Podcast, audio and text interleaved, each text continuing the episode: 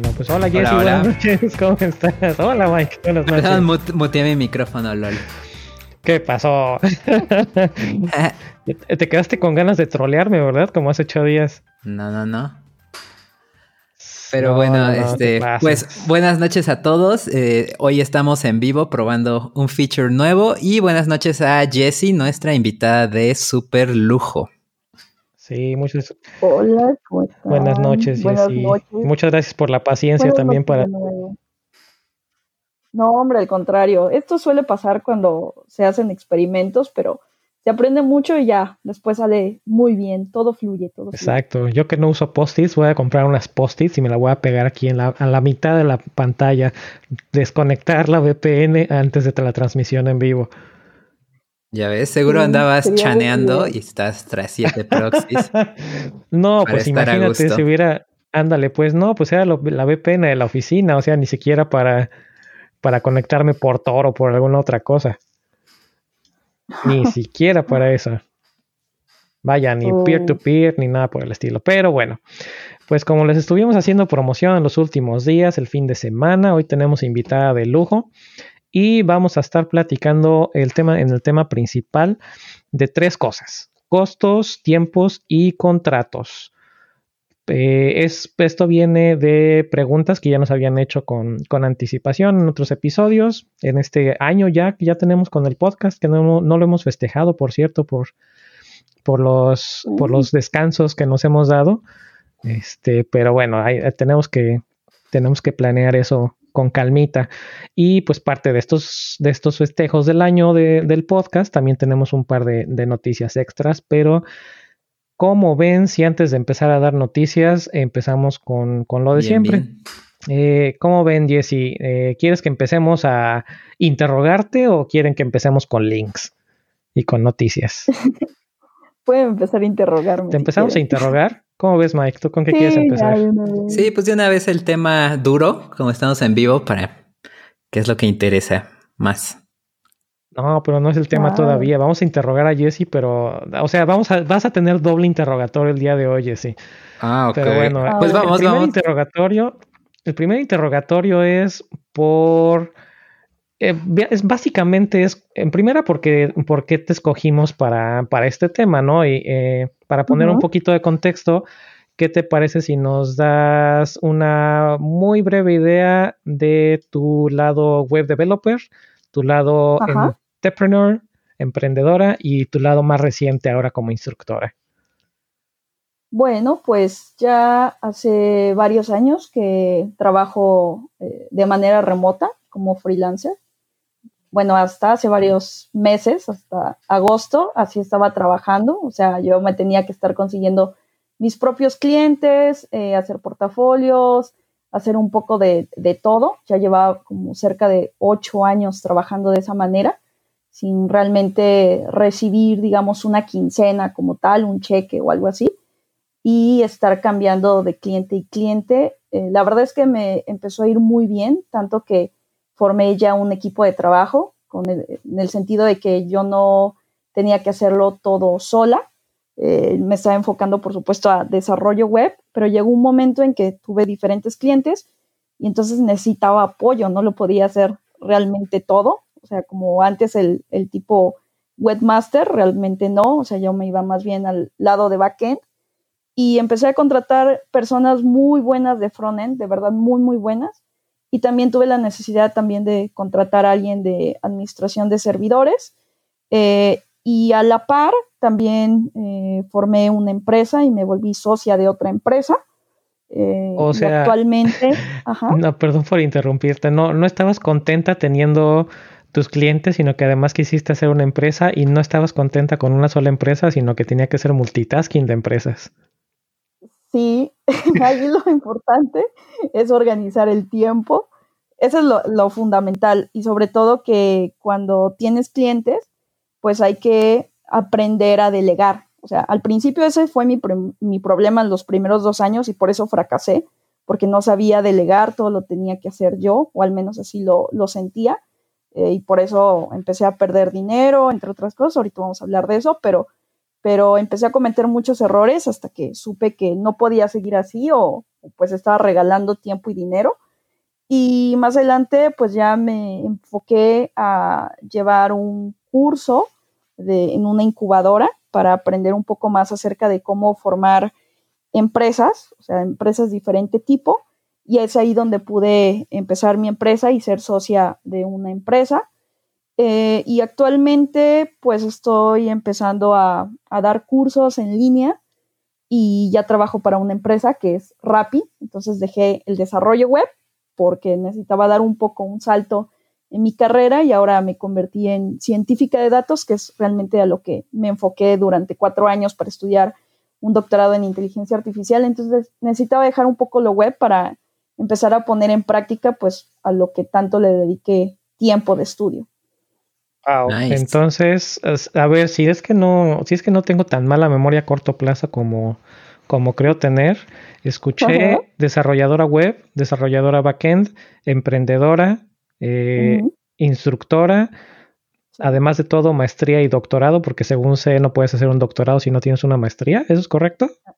Eh, no en todos lados. Hay algunas carreras que sí puedes saltarte directamente al doctorado, pero en mi caso sí necesitaba una maestría. Ok, maestría, mm. doctorado y además ahora Platzi y Rappi. Sí, Platzi y Rappi. Híjole, oye, ¿y, qué tal, este, cómo nos escuchas a nosotros que tanto le hemos tirado de repente a Rappi y, no recuerdo, pero creo que también le hemos tirado un poquito a Platzi, a ver. Sí, también los he escuchado. No, pues la verdad es que, la verdad es que está bien. Digo, eh, creo que todos nos formamos, formamos cierta idea dependiendo del lado en el que estemos. Eh, al principio, pues yo también encontré por ahí algunos detalles en ciertas escuelas en línea, no solamente Platzi, pero ya cuando lo vives desde otro lado como instructor eh, y que también ellos están totalmente abiertos a la retroalimentación, la verdad es que eso, eso me gusta. Eh, y también, por ejemplo, he colaborado no de esa manera como instructora, sino algunas charlas o por ahí este, trabajé también un poco con Uriel de Código Facilito, entonces, pues son comunidades que son abiertas a la retroalimentación. No todos te lo aceptan de la mejor manera, pero al menos con ellos sí, ¿no? Y, ahora sí que como dicen, cada uno habla dependiendo de cómo le va en la feria.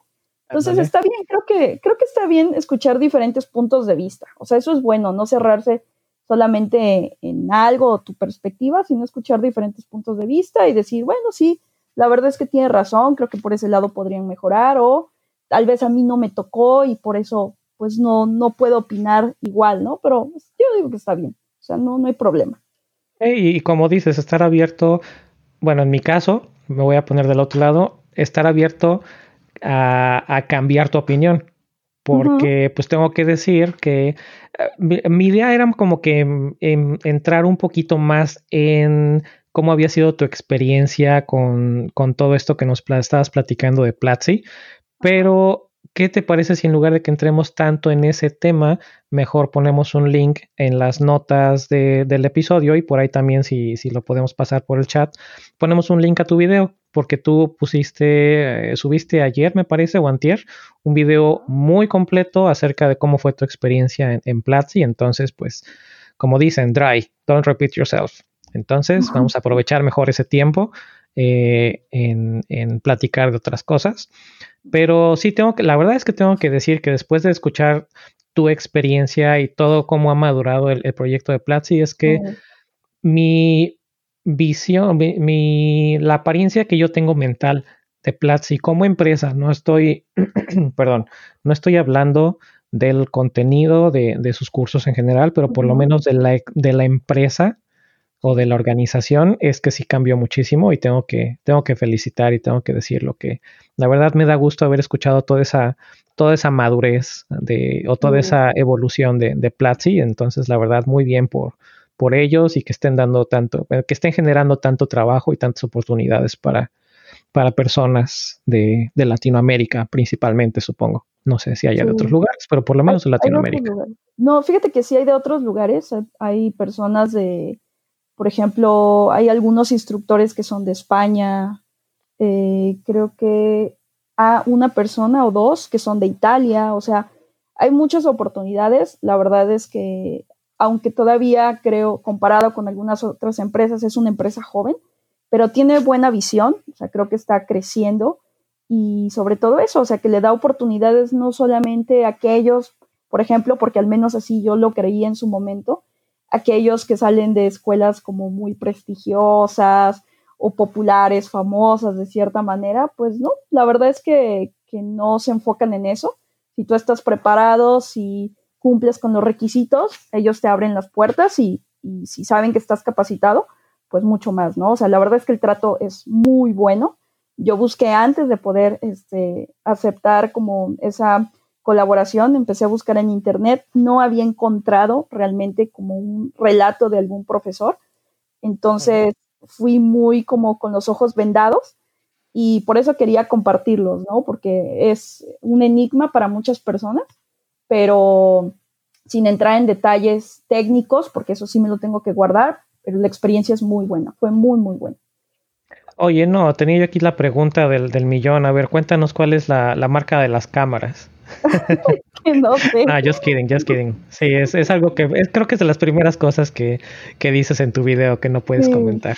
Sí, es de lo que más me preguntaron, pero la verdad es que ni siquiera conozco mucho de eso, ni pues modelos, ni nada, ¿no? Pero pues Tiene que ser equipo profesional, sí. Si es la calidad que estás comentando, tiene que ser equipo profesional y pues si es alguien que le interesa tener su, su canal y apenas está empezando, pues solamente, salvo que tengan los recursos, creo que sí sería mejor buscar una opción no tan, tan pro para empezar un, canal personal. Sí, eso es bueno. me, me suena me suena que ya es, ya es una producción ya de ligas mayores. Sí, ya es de ligas mayores. O sea, lo que sí les puedo decir es que no están grabando con un celular, ¿no? ni, tampoco con una webcam, por supuesto. Entonces, pero también creo que se vale experimentar, ¿no? Muchas veces sucede que, o así lo he visto con algunos youtubers, he escuchado algunas cosas, que le invierten a una cámara así súper pro y les dura el gusto un mes, dos meses, un año a lo mucho y ya invertiste. La puedes usar para algo más, pero ya invertiste mucho y ni siquiera te gustó la experiencia, ¿no? Ni siquiera te gusta estar en cámara. Entonces, pues primero prueba, primero ve qué tema, de qué quieres hablar, si, si tienes retroalimentación, si no, si ves que estás creciendo, bueno, pues como en todo, invierte, ¿no? Creo que eso es la, la parte o, o también el camino que yo estoy siguiendo. Sí, pues creo que aplica lo mismo que también hemos comentado con el podcast. Creo que el, paso más difícil y al mismo tiempo el más importante es casi siempre que te animes a hacer las cosas. Sí, así es. Si no lo haces, pues, pues no. Pues no. Ya cuando te animas, pues ya empiezas con, lo que tengas a la mano o con la, con la mínima inversión y si ves que te funciona y que, que te gusta, pues órale. Exactamente, así es. Pero bueno, oye, a ver, platícanos, eh, saliéndonos un poquito del tema Platzi principalmente, tu viaje a Bogotá, creo que por ahí había algo que nos querías, que nos querías platicar, tenemos aquí en las notas. ¿Cómo está eso de la comida? Ah, bueno, pues estuve en Bogotá 21 días, la verdad es que... Sí. ¿21 días? Sí, 21 días. Yo pensé que había sido una semana nada más lo que habías estado por allá. Sí, lo que pasa es que lo que es la vida, eh, tuve que ir a conocer a mi equipo de Rappi, la empresa es de Bogotá, y se unieron de manera extraña las fechas, o sea, coincidió todo. Y entonces fui una semana para grabar con Platzi, estuve un fin de semana de descanso y el lunes me integré con mi equipo de Bogotá, los fui a conocer y allá estuve dos semanas con ellos. Entonces, pues se unieron las fechas, dieron 21 días en total. Órale. Sí, ¿Qué tal es Bogotá? Bueno, yo estoy hablando mucho, Mike. También tú entra, porque si no, no voy a parar. no, pues ando escuchando este. Yo tiene muchos años que fui a Bogotá. Según me acuerdo, era como el DF, más o menos, dos, tres. Como tú, tú que fuiste, Jessy, ¿qué, ¿qué nos comentas? Sí, la verdad es que es como, es así como el DF. Hay mucha. Hay, hay bastante caos eh, yo tuve la suerte que me hospedaron muy cerca, tanto cuando estuve en Platzi como cuando estuve en Rappi. Eh, de Rappi estuve a una cuadra, entonces solamente tenía que caminar. Pero ya de ahí, eh, cuando tenía que ir a alguna plaza, conocer algún lugar, ir a un lugar que se llama Montserrat, entre otras cosas, tenía que irme muy temprano y con mucho tiempo porque sí es caótica la ciudad. Hay zonas más complicadas que otras y muchas veces te conviene más bien eh, subirte a un scooter porque está muy bien ¿O pedir algo con Rappi? ¿Perdón? ¿O pedir algo con Rappi? Por supuesto, Rappi, tienen que pedir algo con Rappi. Y ya te ahorras, te ahorras todo eso, pero te vas en un scooter y está muy bien planeada la ciudad como para que andes en bicicleta o en el scooter y así te ahorras mucho tiempo, porque si no, sí está difícil, muy complicado andar en, Bogotá. Es, es, casi un DF, pero sin smog, sin tanto smog, porque está rodeado de mucha vegetación. Mm. para quienes nos escuchan y no saben qué es DF, en México, eh, DF es lo que se llamaba Distrito Federal, ahora Ciudad de México. Exactamente. Básicamente la capital del país. Y a ver, Jesse, hablando de, de Rappi, vamos a los datos duros. ¿Cuánto tiempo tengo que uh. esperar sin comprar para que me den el cupón más alto por SMS? no te puedo decir eso. Porque yo, ya estoy topado en 145 pesos que siempre me llega a diario. 145 pesos te hemos depositado. Y digo, espero pues, más o, espero Te puedes, lo único que te puedo decir es que vas muy bien. Estás eh, muy cerca de lograrlo. Nice. Pero eso significa que ya estás en una lista que a nosotros nos interesa mucho no te puedo decir de qué, pero estás en una lista interesante de cliente. Eh, entonces sigue esperando un poco más. Sí, sí, sí. Nice, nice. Pero eso nos gusta, mandar rapicréditos. Así es, que se vea el Y Combinator. sí, claro, exactamente. ok, ok, ya vamos a tener aquí Insider Information. Sí. Muy bien, muy bien. ¿Qué otra cosa traes, traes, A ver, platícanos. O Mike, ¿quieres entrar tú con algún link para cambiar de voz? A ver, bueno, este... tenemos, tenemos muchas notas o muchas cosas que compartir hoy antes de empezar con el tema. Tengo un buen link que acaba de ocurrir hace una hora, dos horas, que está muy bueno. Un, uh. tuitazo de Dan Abramov, eh, creador de Redux para los que no sepan, es una librería para manejar estados, bastante popular en React, generalmente conocida, o bueno, yo identifico que alguien está medio, medio chafa porque quiere usar Redux luego, luego, en vez de otras cosas. Entonces pone Dan Abramov, creador de Redux, que gracias a eso fue que lo contrataron en, en Facebook. Y está, pone su tuitazo. Estoy leyendo un código de ejemplo de Redux que escribí hace cuatro años y no tengo perra idea de qué está pasando. solo quiero traer data, por favor, ayuda. Y porque hay cinco constantes gritándome. Y así. 10 de 10. Wow. Bueno, pero Redux o no Redux, creo que si estás siguiendo, y lo, hemos platicado también antes, si estás teniendo un buen desarrollo profesional, eso es algo que te debería de pasar cada, ¿qué te gusta? ¿Seis meses? Pero Redux, aunque lleves media hora, está así bien horrible y complicado, o sea, innecesariamente. Qué bueno, ya ese es como más inside, pero, pero pues sí, pinche Redux. No lo bueno, pero ya para que lo haya dicho el creador es porque... Wow. Sí, sí. Pues eso. Tendré que hacer uno, uno similar también de alguno de mis, de mis experimentos ahí en Node. Alguno de mis muchos experimentos en Node. Tendríamos que hacer uno de esos, Jesse. No sé si te acuerdes de, por ahí los algoritmos que había de, followers en cierta plataforma. No, no me digas. O sea, hasta la fecha, de verdad me da un poco de, de pesadillas y dolor de cabeza.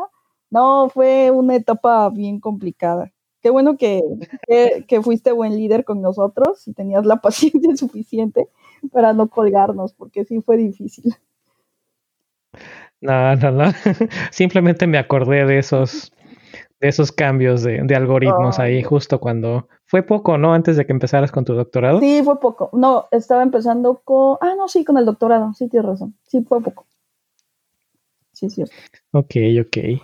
A ver, por ahí veo también uno de Apache Airflow. Sí. Fíjate que Apache Airflow es eh, una herramienta que, estoy utilizando, que me está tocando aprender. Eh, estoy aprendiendo bastante y se está volviendo tan popular que ya también se puede encontrar en, Google Cloud. Y básicamente fue creado por, por uno de los eh, de las personas del equipo de ingeniería de Airbnb Y lo que hace es que esta plataforma te permite crear flujos de trabajo de una manera que los puedes eh, automatizar de manera separada. Y, por ejemplo, tú tienes una estructura y cada uno de los nodos realiza una tarea en particular. Y esos nodos están conectados. Si alguno de los nodos no funciona, entonces no te deja pasar a la siguiente tarea. Y de esa manera tú puedes encontrar mucho más fácil en dónde está fallando la aplicación, ¿no? La ventaja es que tienes eh, grafos que son acíclicos y esas secuencias de tarea también de una manera visual es mucho más fácil eh, el poder desarrollarlo y está todo con Python. Entonces, si eres bueno en Python y tienes... tu, mero mole. Sí, mi mero mole. Y tienes ganas de leer la documentación. Hay mucha documentación, pero hay muy pocos ejemplos. Entonces vas a encontrar una herramienta, bueno, una plataforma muy buena que se está utilizando en compañías bastante poderosas como Spotify, Twitter, Facebook, PayPal, entre muchas otras. Entonces está bastante buena este, esa plataforma. Por si quieren revisarla, pues adelante. Oye, un ejemplo como que más aterrizado de alguien que quisiera experimentar con, con Airflow. ¿Se te ocurre algo? Sí, por ejemplo, eh, supongamos que tú quieres eh, ah, mira, un tema que es bien popular en México, eh, las granjas de bots. Eh, supongamos que tú quieres crear tu granjita de bots. Hashtag elecciones. Hashtag, sí, un presidente, pero mejor no, ya no me meto en problemas, pero hashtag elecciones. Sí, sí, sí, arróbalo, arróbalo. sí, no, lo arrobamos. Hashtag. Arroba el cobarde. Sí, hashtag él. Entonces, por ejemplo, si tú quisieras crear una granja de bots, pues entonces creas una tarea para eh, obtener todos los tweets de un Excel. Y después creas otra tarea para hacer un parsing y creas otra tarea para distribuirlos en diferentes cuentas, ¿no? Y tú pones los tokens de esas cuentas. Y después tienes otra tarea para poder publicar. Y la ventaja de esto es que tú le asignas una especie de cron job. ¿Para qué? Para que pueda empezar a publicar cada cierto tiempo. Y de esa manera tú nada más le das ejecutar y solito lo empieza a hacer, ¿no? ¿Y qué pasa? Que lo único que Todo lo... Ajá. Perdón, no, perdón, continúa. Y, la ventaja ahí es que, por ejemplo, tú podrías tener unas cinco personas solamente alimentando el archivo CSV y cada vez que encuentre algo nuevo en ese archivo CSV, entonces va a volver a publicar. Si no encuentra nada nuevo en ese periodo, pues se pueda quedar un poco stand-by. Entonces, eso sería como una, una idea un poco más aterrizada de cómo lo puedes usar. Eh, básicamente automatización. Sí, automatización. Visual. Sí, visual. Y también la idea con eso es que te puedes mandar alertas. Si algún, eh, por, ejemplo, si tu CSV ya no tienes nada nuevo y necesitas que este, pues ahí los, las personas estas empiecen a, a volver a publicar, entonces les mandas un correo, les mandas un CMS, les mandas lo que tú quieras para que les digas que ya no tienen nada con que seguir publicando en las cuentas. ¿no? Entonces, de esa manera puedes automatizar. Podríamos decir, tal vez es la una descripción incorrecta, pero podríamos decir que es como un if this then that in-house o como un Zapier in-house. Así es, sí, algo así, como de ese estilo. Y se está utilizando mucho para empresas grandes. Por ejemplo, Netflix también lo, lo utiliza para poder mandarte recomendaciones de películas. Entonces también por ahí hay bastante de eso, de, poder integrar algoritmos de machine learning para poder hacer tu automatización pues más inteligente. Ok, ok. Suena bastante interesante.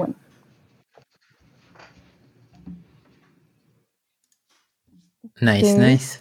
Ahí nos dicen que hay un poco de ruido.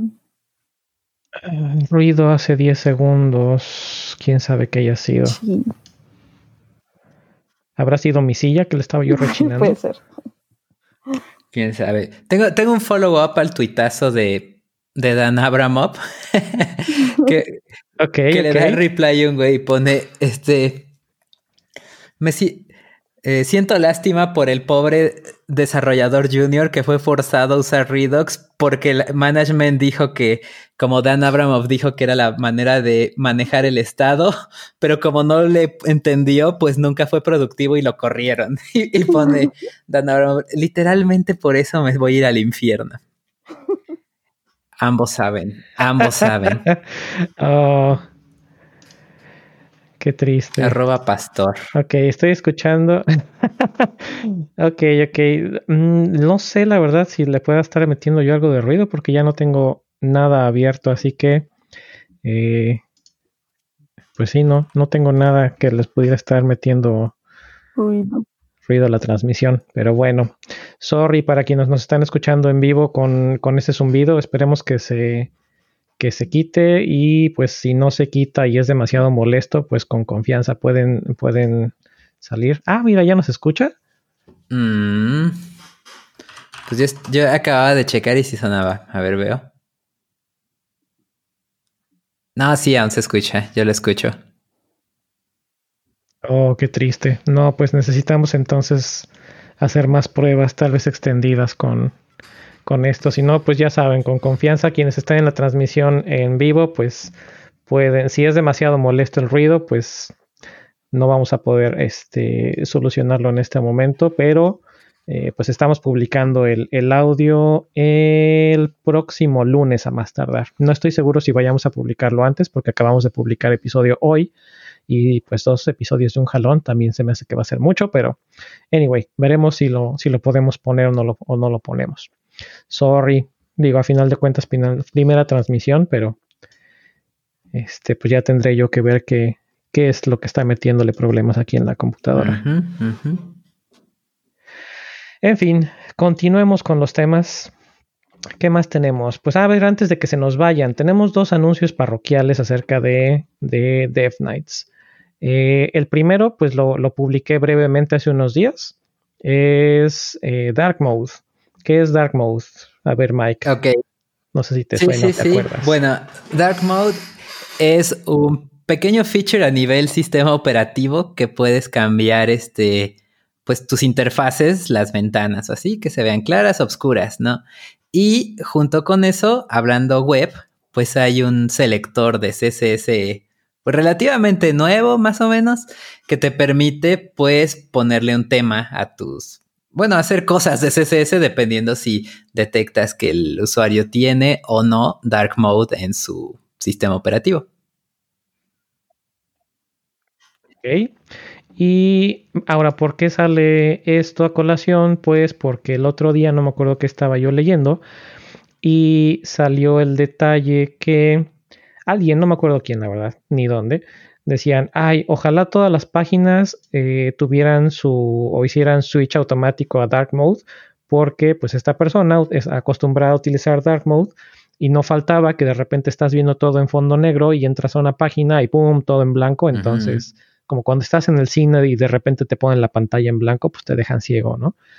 Así que pues a final de cuentas, si es un selector CSS, se me ocurrió eh, meterme un poquito a, los ajustes de la página de DevNights y pues la página de Death Knights ya soporta también Dark Mode.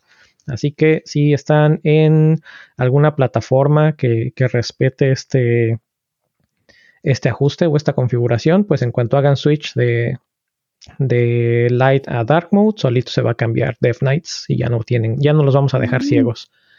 Esa es una de las, de las noticias. Y las otras dos noticias, pues la primera, obviamente, están. Ah, ya se fue el ruido, excelente. Bueno, la primera excelente es la que están escuchando en este momento. Quienes están en vivo, pues ahora ya tenemos o vamos a estar tratando de, mejorar la transmisión, pero el chiste es que tengamos, aparte del episodio eh, en podcast, ese se va a seguir publicando normal como siempre. Eh, bueno, no como siempre, trataremos que sea constante, no inconstante, como lo hemos hecho de repente. Eh, a ver si Eric ya se pone las pilas. Y la otra es, pues, el día que grabemos, vamos a tratar de hacer siempre la transmisión en vivo por este medio. Para quienes nos están escuchando en el futuro, es live.live, live.devnights.mx y el link está también en la página devnights.mx. Eh, ahí tenemos un link en la parte de arriba que dice en vivo mientras no estemos transmitiendo, va a estar en, loop continuo el tema del podcast y pues nuestras redes sociales. Y en el momento en que nosotros empecemos a transmitir, obviamente se corta ese loop y entra la, producción, entra el, audio en vivo de, quienes estemos hablando en ese momento. Esa es una. Y la última noticia, ¿cómo ves, Jessy? ¿Nos quieres ayudar a dar la última noticia? ¿La damos este Mike o quién quiere? Sí, no, pues dala tú. Yo creo que dala tú que, la, la trabajaste. Bueno, pues les estamos así, les estamos pirateando en, en, buena onda, pero le estamos pirateando a el podcast de a nuestros amigos por ahí, Suanros y Cero. Eh, les estamos pirateando la idea de Patreon. Entonces, pues me di también a la tarea de levantar una paginita de Patreon para quienes puedan. No vamos a cortar nada de contenido de momento, o bueno, todo lo que es el podcast va a seguir siendo igual, va a seguir transmitiendo y eh, la idea es tener un, un, poquito extra de contenido, tal vez algún contenido adicional después de grabar, estilo el podcast dev, tal vez alguna entrevista adicional conforme vayamos teniendo los recursos para hacerlo, etcétera, algún tipo de evento. La idea es darle este plus en, gratitud a quienes puedan y quieran apoyarnos. Eh, con, un poco de, eh, con, me parece, bueno, no me parece, tenemos dos planes. Tenemos uno inicial de 3 dólares y después va a ser de, de 5 dólares. Este, dice Soter, un dólar vendido, lo compro. este, no, estamos, tenemos 10, 10 early adopters, es el plan, son 3 dólares. y de ahí en adelante van a ser 5 dólares. Quienes puedan y quieran apoyarnos, pues va a ser más que bien recibido. Eh, y pues con eso pues nos van a apoyar mucho, ¿no? Porque hasta el momento en este año y cachito, pues todo ha salido de, nuestra bolsa. Con mucho gusto, pero pues todo ha salido de nuestra bolsa. Entonces, el chiste es que también ya empecemos a, ver un poquito de, de self-sustaining, que el podcast se pueda mantener solito. Y si esto sale adelante, pues qué bien. Y si no, pues seguiremos poniéndolo de nuestra bolsa mientras se pueda. Nice. Este, por ahí nos preguntan qué usamos para transmitir. Eh, mm, tenemos, bueno, no, no es cierto. Tenemos un, un, episodio en el cual se llama, sin mal no recuerdo, el Metapodcast, en el cual hablamos acerca del el software que utilizamos para grabar el podcast, pero esta transmisión es nueva. Eh, así en, en, cortito, utilizamos un software que se llama Icecast, que es, me parece derivativo, le platicaba yo a Jesse fuera del aire, de Shoutcast, los creadores de Winamp. Entonces es lo que estamos utilizando, Icecast, para transmitir en vivo.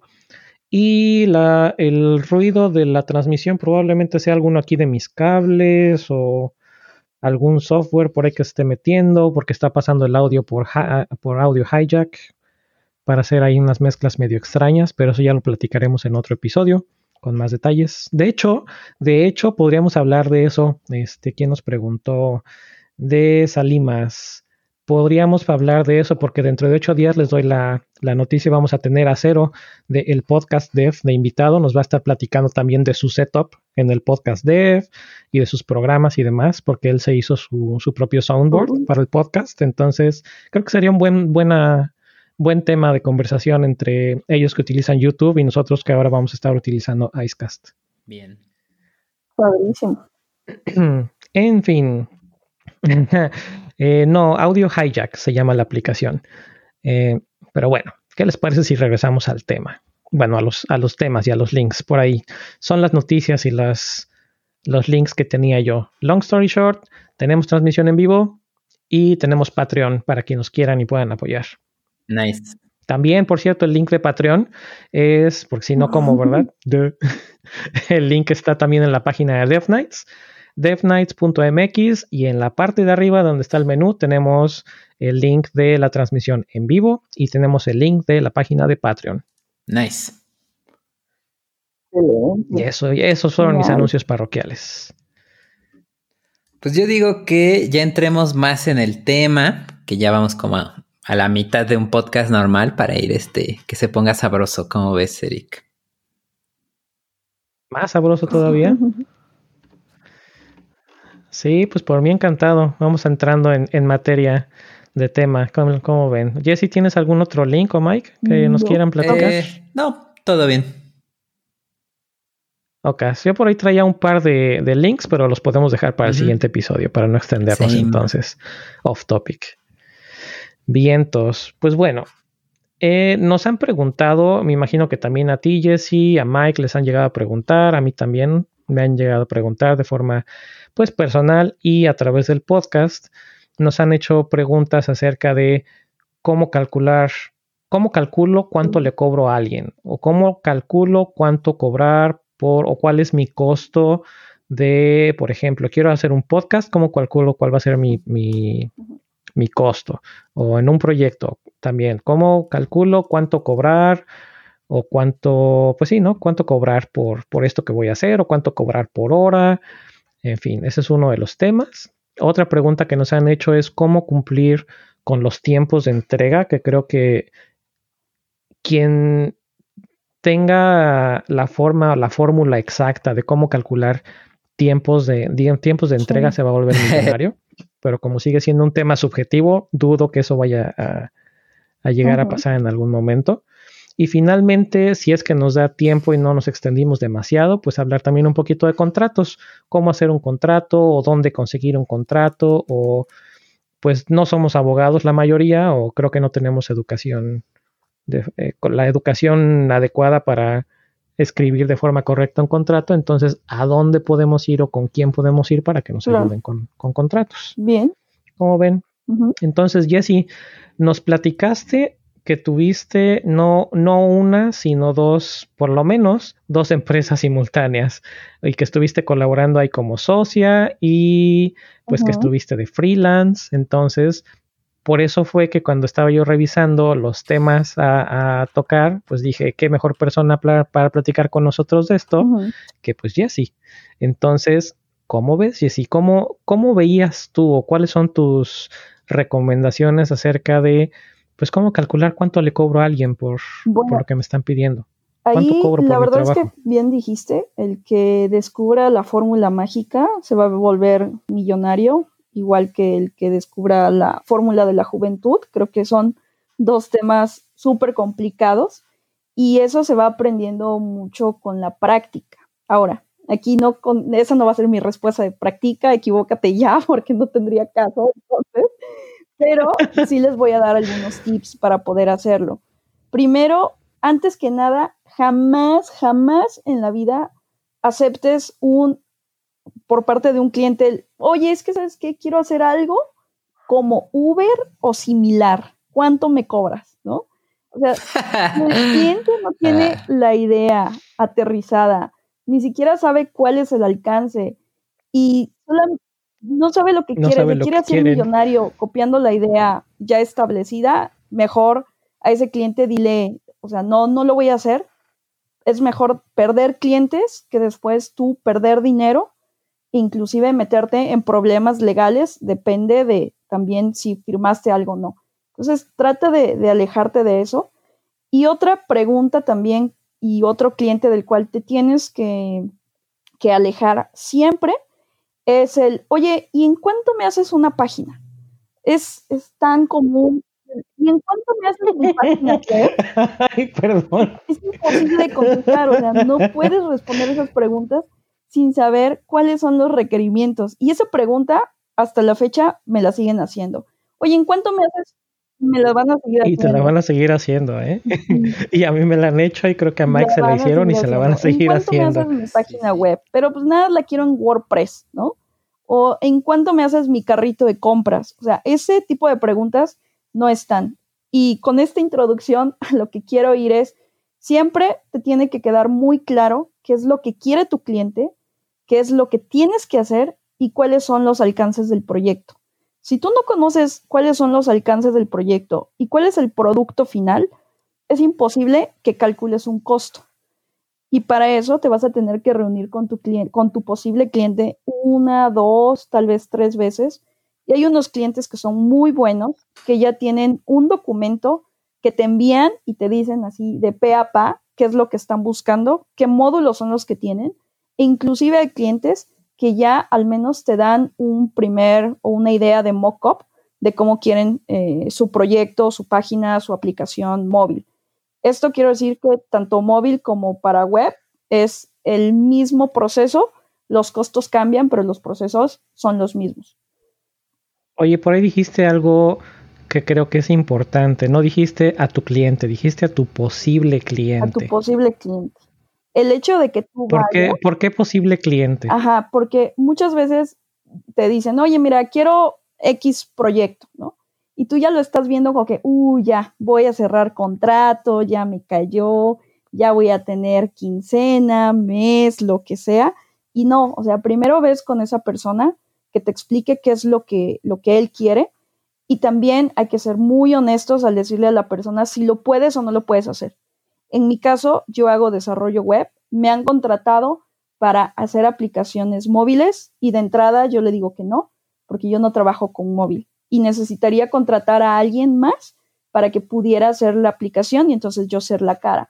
Pero en ese caso ya he tenido malas experiencias y sí prefiero ser parte del proyecto, sí prefiero yo poder programar por si algo sale mal con esa persona, yo poder retomar el proyecto.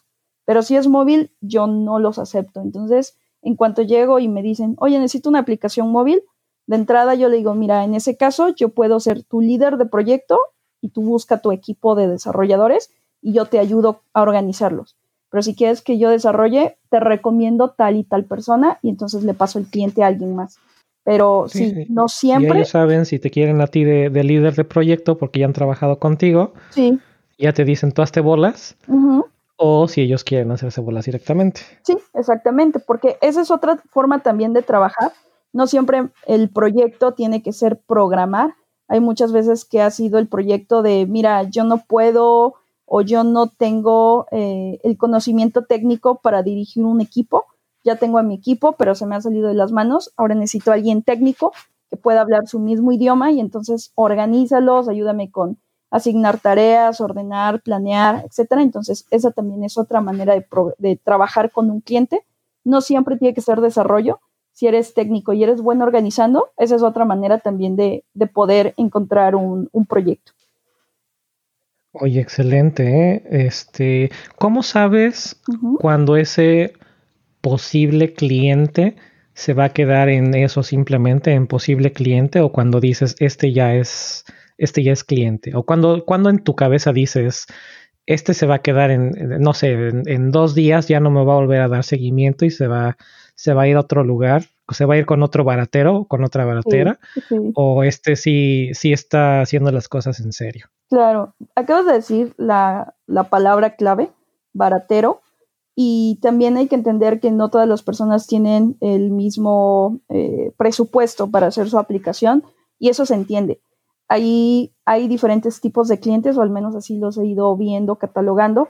El que quiere probar su idea, y entonces sabes que es un proyecto que no tiene mucho presupuesto, pero que tú lo puedes ayudar a generar un demo para que entonces él vaya, se lo, se lo presente a un posible inversionista, alguna feria, algún eh, evento, baja dinero y entonces sigue contigo.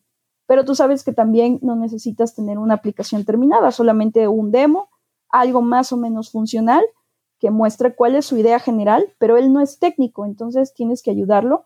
Y es, ese es un cliente pequeño, pero que a la larga te conviene, inclusive te puedes hacer socio de esa empresa, que es lo que a mí me pasó.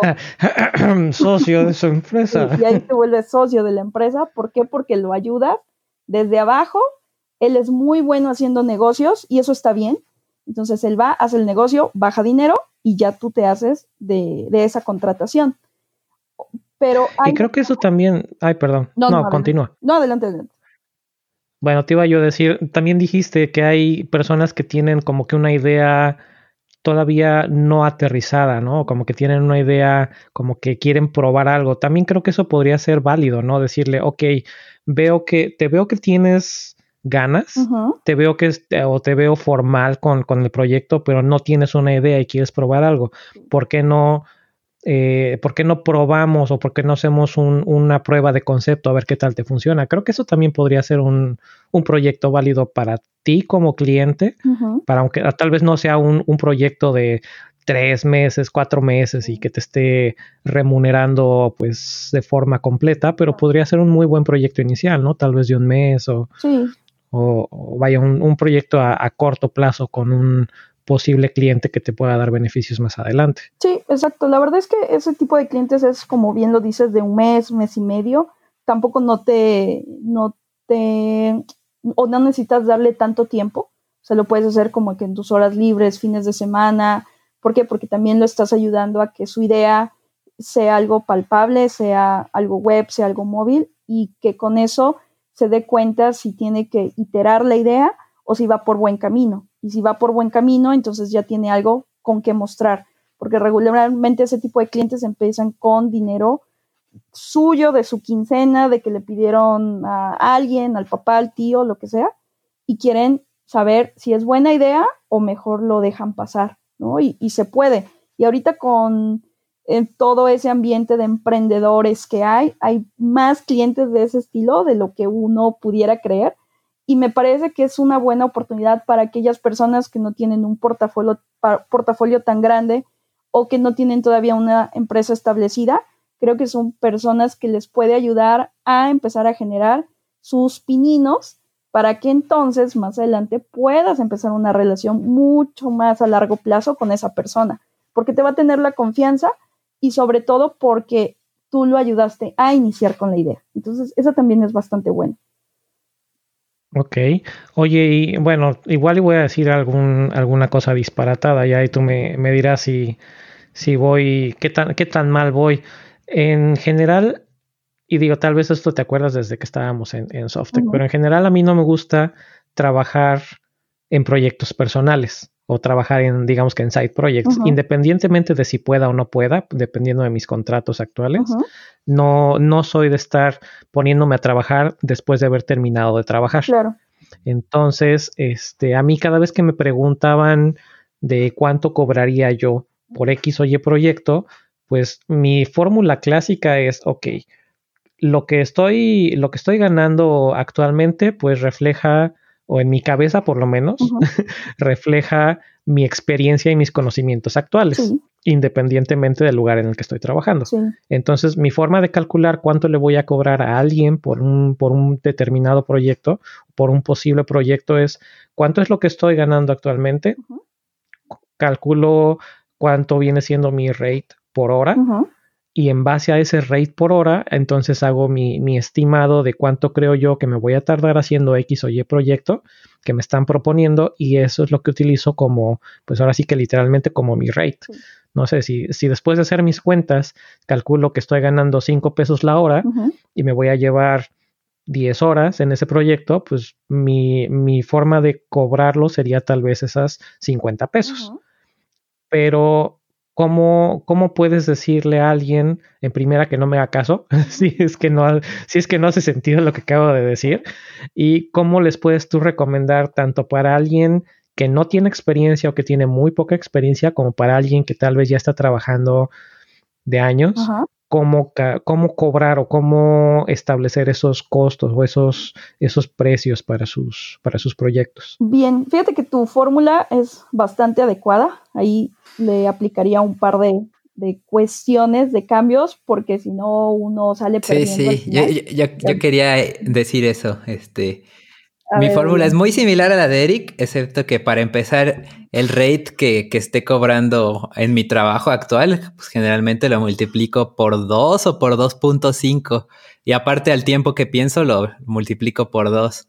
Porque, pues por lo mismo de que se está comiendo de mi tiempo libre, pues es tiempo que, pues para que valga la pena, pues que, que pague más sabroso, ¿no? Y también eh, y también, pues para empezar, pues es, es como para que ya de, entrada digan o que no, o que pues ya si dicen que sí, pues está más chido, ¿no? Sí.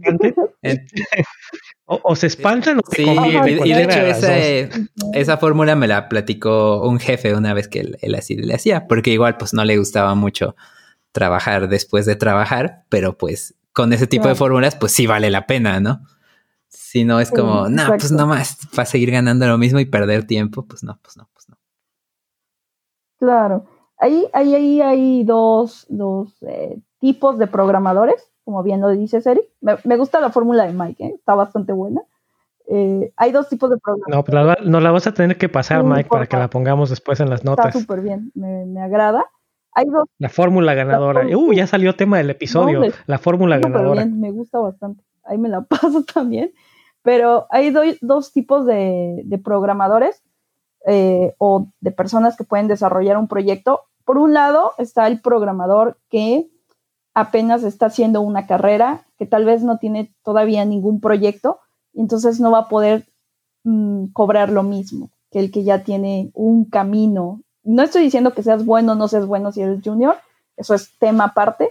He conocido a seniors que no son muy buenos y son seniors de alguna forma por sus años, pero pensando en que tú estás empezando, entonces ahí la recomendación es empieza a hacer una búsqueda en, Google, en Stack Overflow, en lo que tú quieras, de, del país donde tú estás o de la ciudad donde tú estás y revisa cuánto le pagan a una persona con más o menos tus skills. O sea, cuál es el promedio en que le pagan a esa persona mensualmente y de ahí es el cálculo para sacar tu rate por hora. Con eso que tú tienes, ya no estás de cero y no vas a decir, ¿sabes qué? Te voy a cobrar, no sé, tres dólares. Cuando en el mercado alguien con tus skills está cobrando tal vez cinco, ¿no? Por poner un ejemplo. Entonces, ya con eso ya tienes una base, ya tienes una idea. Y de esos cinco dólares le vas a tener que agregar un porcentaje más, al menos dos dólares más. ¿Para qué? Porque vas a tener que pagar impuestos. Y entonces esos impuestos, ahí es donde con tu fórmula, Eric, perderías dinero. sí, bueno, es que sí, tienes razón. Y entonces estaba yo pensando en mi en mi rate ya de lo que recibo después de impuestos y demás, pero sí, sí. entonces tendrías que pagar impuestos y entonces vas a tener que incluir ese dinero o ese adicional para que tú puedas cobrar por hora. Y de ahí, cuando tú estás haciendo la cotización, supongamos que vas a tener este, 10 horas que estás considerando hacer X cosa del proyecto, a eso le vas a multiplicar por esa, ese porcentaje y además agrégale del 15 al 20% adicional para que estés ganando algo adicional, porque si no vas a salir prácticamente... lo doble, lo doble, seis veces más. Bueno, si estás, si estás empezando, igual estaría bien para empezar para que te hagas de tus primeros clientes. Y ya si eres alguien que ya tiene un portafolio o que tienes alguien que te pueda recomendar o te está recomendando a otra persona, entonces ahí sí, ya debes de tener una idea. O sea, si tú ya has hecho varios proyectos, ya debes de tener una idea prácticamente clara de cuánto es tu costo por hora. O sea, ahí sí es de, estás regalando tu trabajo y a estas alturas, después de tantos clientes, no sabes cuál es tu costo por hora. Y si aún así no sabes, vuelve a aplicar lo mismo de hacer una búsqueda en diferentes proyectos o bueno, en otras empresas para saber cuánto le pagan a alguien con tus skills y entonces toma eso como base, a eso le incluyes lo que vas a, pagar de impuestos y a eso lo multiplicas por dos y ya tienes el costo de ese proyecto por hora. ¿Por qué por dos? Porque también tienes que considerar que tú estás pagando luz, que estás pagando agua, que tienes también un equipo que tienes que estar pagando, equipo me refiero al laptop, internet, entre otras cosas, y son gastos que regularmente cuando empezamos no lo estamos considerando. Pero también son gastos. Los tus gastos de operación, en pocas Son los gastos de operación que cuando estás en una empresa, bueno, ellos ya lo, lo tienen integrado, pero tú que eres un freelance, lo tienes que considerar. Porque si no, pues es que estás saliendo tablas y pues ni las desveladas te, valen la pena. Si es que bien te, va. sales tablas, porque si no... Sí, claro. Entonces, de esa manera es una forma de empezar a, a saber cuál es tu costo por hora, porque a mí me ha tocado, por ejemplo, trabajar con algunos chavos, yo ya tengo cierto costo eh, por hora que le puedo ofrecer a las personas. Te voy a poner así un ejemplo súper básico. Eh, suponte que a los juniors se les puede pagar 250 pesos la hora ¿no? O sea, un estudiante más bien, recién egresado, y hay personas que de repente llegan y me dicen, pues con 80 me siento bien. Pues es que me estás regalando tu tiempo, ¿no? O sea, eso también, no importa que seas recién egresado, es tu trabajo. Sé que... Eso es lo que, eso es lo que vale tu trabajo. Eso es lo que vale, tu trabajo. y, y muchas veces nos da miedo, o como recién egresado, a mí también me daba miedo, como ponerme mis moños y decir, oye, no te voy a, a trabajar por 50 pesos la hora, ¿no? Pues no estoy haciendo qué, estoy programando algo sencillo, estoy iniciando, pero pues sí te estoy haciendo un trabajo, ¿no? Entonces, esa es una forma. Sí, te estoy trabajando, ¿no? Entonces, esa es una manera de poder tener una idea de cuánto puedes cobrar por hora. Oye, súper bien. ¿Y qué hay? Mm, no sé si, en, si hay algún equivalente en, en México, Latinoamérica, pero a mí lo que luego de repente me, me, ha tocado buscar es en una que se llama Glassdoor. Ajá, sí. Que es básicamente, eh, no sé, pones el lugar de, no sé, una ciudad y pones la descripción del trabajo y te dice, ah, pues mira, con esa descripción en tal lugar aproximadamente o en promedio, en esta empresa y en esta empresa y en esta empresa están ganando tanto, tanto y tanto. Exactamente. Sí, ahí, Entonces con eso creo que te puedes dar una idea también. Sí, por ahí les te voy a dejar, te voy a compartir algunos links para que queden en, en la descripción, donde puedes hacer esa búsqueda y sí te ayuda mucho a saber cuánto puedes llegar a cobrar por hora, porque también Muchas veces aceptamos trabajos que ni siquiera vale la pena la desvelada y si tienes ese tipo de clientes, pues tampoco. Lo mejor es decir, no, o sea, es mejor perder un cliente a dormir poco y no ganar prácticamente nada. Mejor busca a alguien más o empieza a generar algo, algo tuyo que después puedas ofrecer y vender o incluso puedes llegar a quedar mal. O sea, no simplemente salir perdiendo, desvelarte, sino además dañar tu reputación o dañar la poca reputación que apenas estás empezando a, Exactamente. hacerte. Sí, y la verdad es que ni siquiera pues vale la pena estar peleando con un cliente que te va a exigir mucho, te va a pagar prácticamente nada y por la experiencia pues tampoco está bien. O sea, eso lo estoy comentando para las personas que están iniciando, muchas veces esa como desesperación de tener tu primer cliente hace que aceptes cualquier cosa. A mí me, pasó, por eso se los comento, pero tampoco es, es bueno ni es sano, ¿no? A estas alturas hay muchos proyectos con los cuales sí puedes llegar a encontrar y bueno, pues hay que empezar a también considerar que, que así seas una persona que está iniciando, pues vale tu trabajo. Muy válido. Bien, oye, ahorita que estábamos diciendo esto de los precios, me acordé, este, igual Mike tienes mejor memoria que yo. Hay uno que se llama Software Guru. ¿No, no tienen una encuesta que hacen? Sí, es la revista de, como mencionas, de Software Guru. Cada año hacen su, su encuesta de sueldos y salarios de, de desarrolladores, donde pues, puedes responder de manera anónima cuánto ganas y así, y ya pues van diciendo cuál es el promedio de cada estado. Spoiler alert, Puebla es creo que el más chafa de México o de los más chafas. No, Jalapa. Jalapa. Es el peor de todos. Ok, creo que, era, creo que era uno de los links que nos ibas a compartir, ¿verdad, Jessy? Sí, Jalapa es el peor de todos. ¿eh? No, no, no vengan a Jalapa. Y por eso me fui de Puebla. Pues no, porque podrías estar este, trabajando remote en Puebla y tener muchos espejos para cambiar por oro.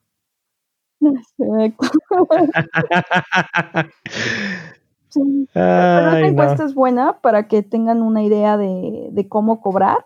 Yo ahí la verdad es que les recomendaría que pues si van a cobrar que no consideren Jalapa, o sea, si están en Jalapa no cobren Jalapa, ¿no? Porque pues vas a este, ganar bien poquito, pues considera un poquito más acerca de las grandes ciudades, ¿no? Porque pues también este, pues, no tiene mucho caso, o sea, estamos trabajando tecnología, nuestro trabajo vale. Sí, pues sí. Pues no sé, no sé, se ve muy facilito el hacer eso, ¿eh? muy, muy facilito. No es cierto. Y, otra cosa, y otra cosa ahí es que si empiezas a crecer y tienes que hacer un proyecto y, por ejemplo, necesitas un maquetador o necesitas alguien que administre eh, un servidor de Amazon o algo similar, entonces ahí también tienes que empezar a considerar eh, a las personas. Y para eso tendrás también que preguntar ellos eh, cuánto cobran o tú ofrecerles algo y te tocará hacer esa investigación. Entonces tienes que considerar los costos de las personas que te van a ayudar, sus tiempos y tus costos, porque si no, pues es que si no vas a terminar poniendo de tu bolsa. Me suena a que, se, a que cada vez a que se vuelve...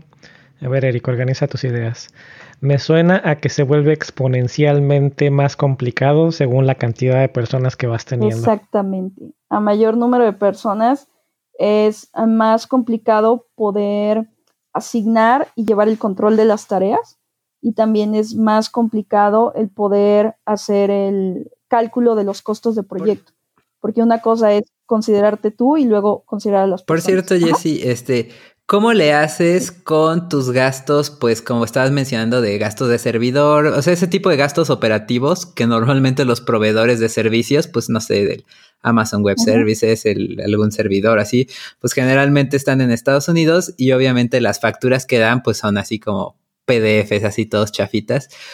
¿Cómo conviertes eso para que el SAT lo entienda o ya das por entendido que eso no lo vas a deducir? Eh, ¿Cómo vives eso.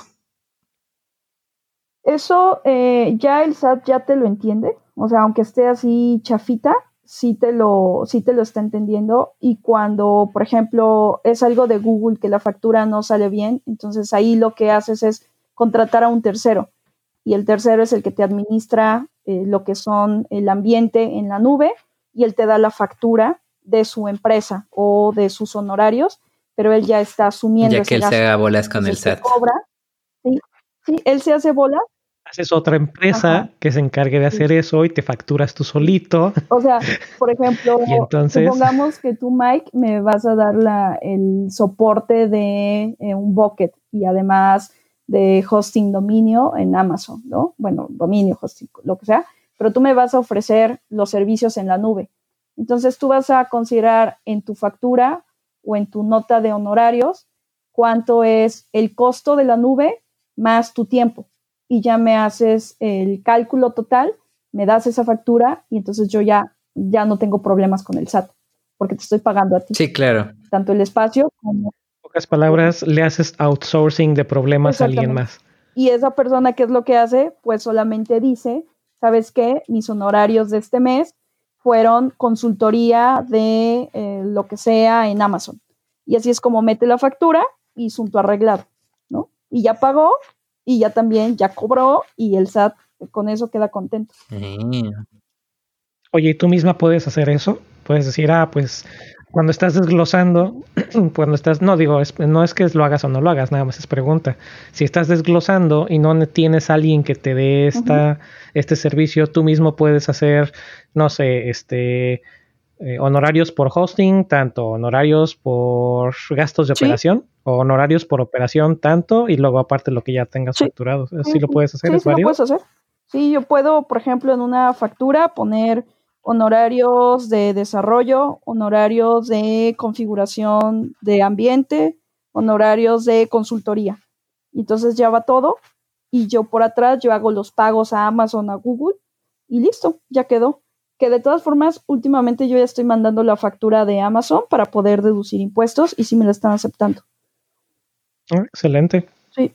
Es bueno saber que ya está modernizando un poquito eso. Claro.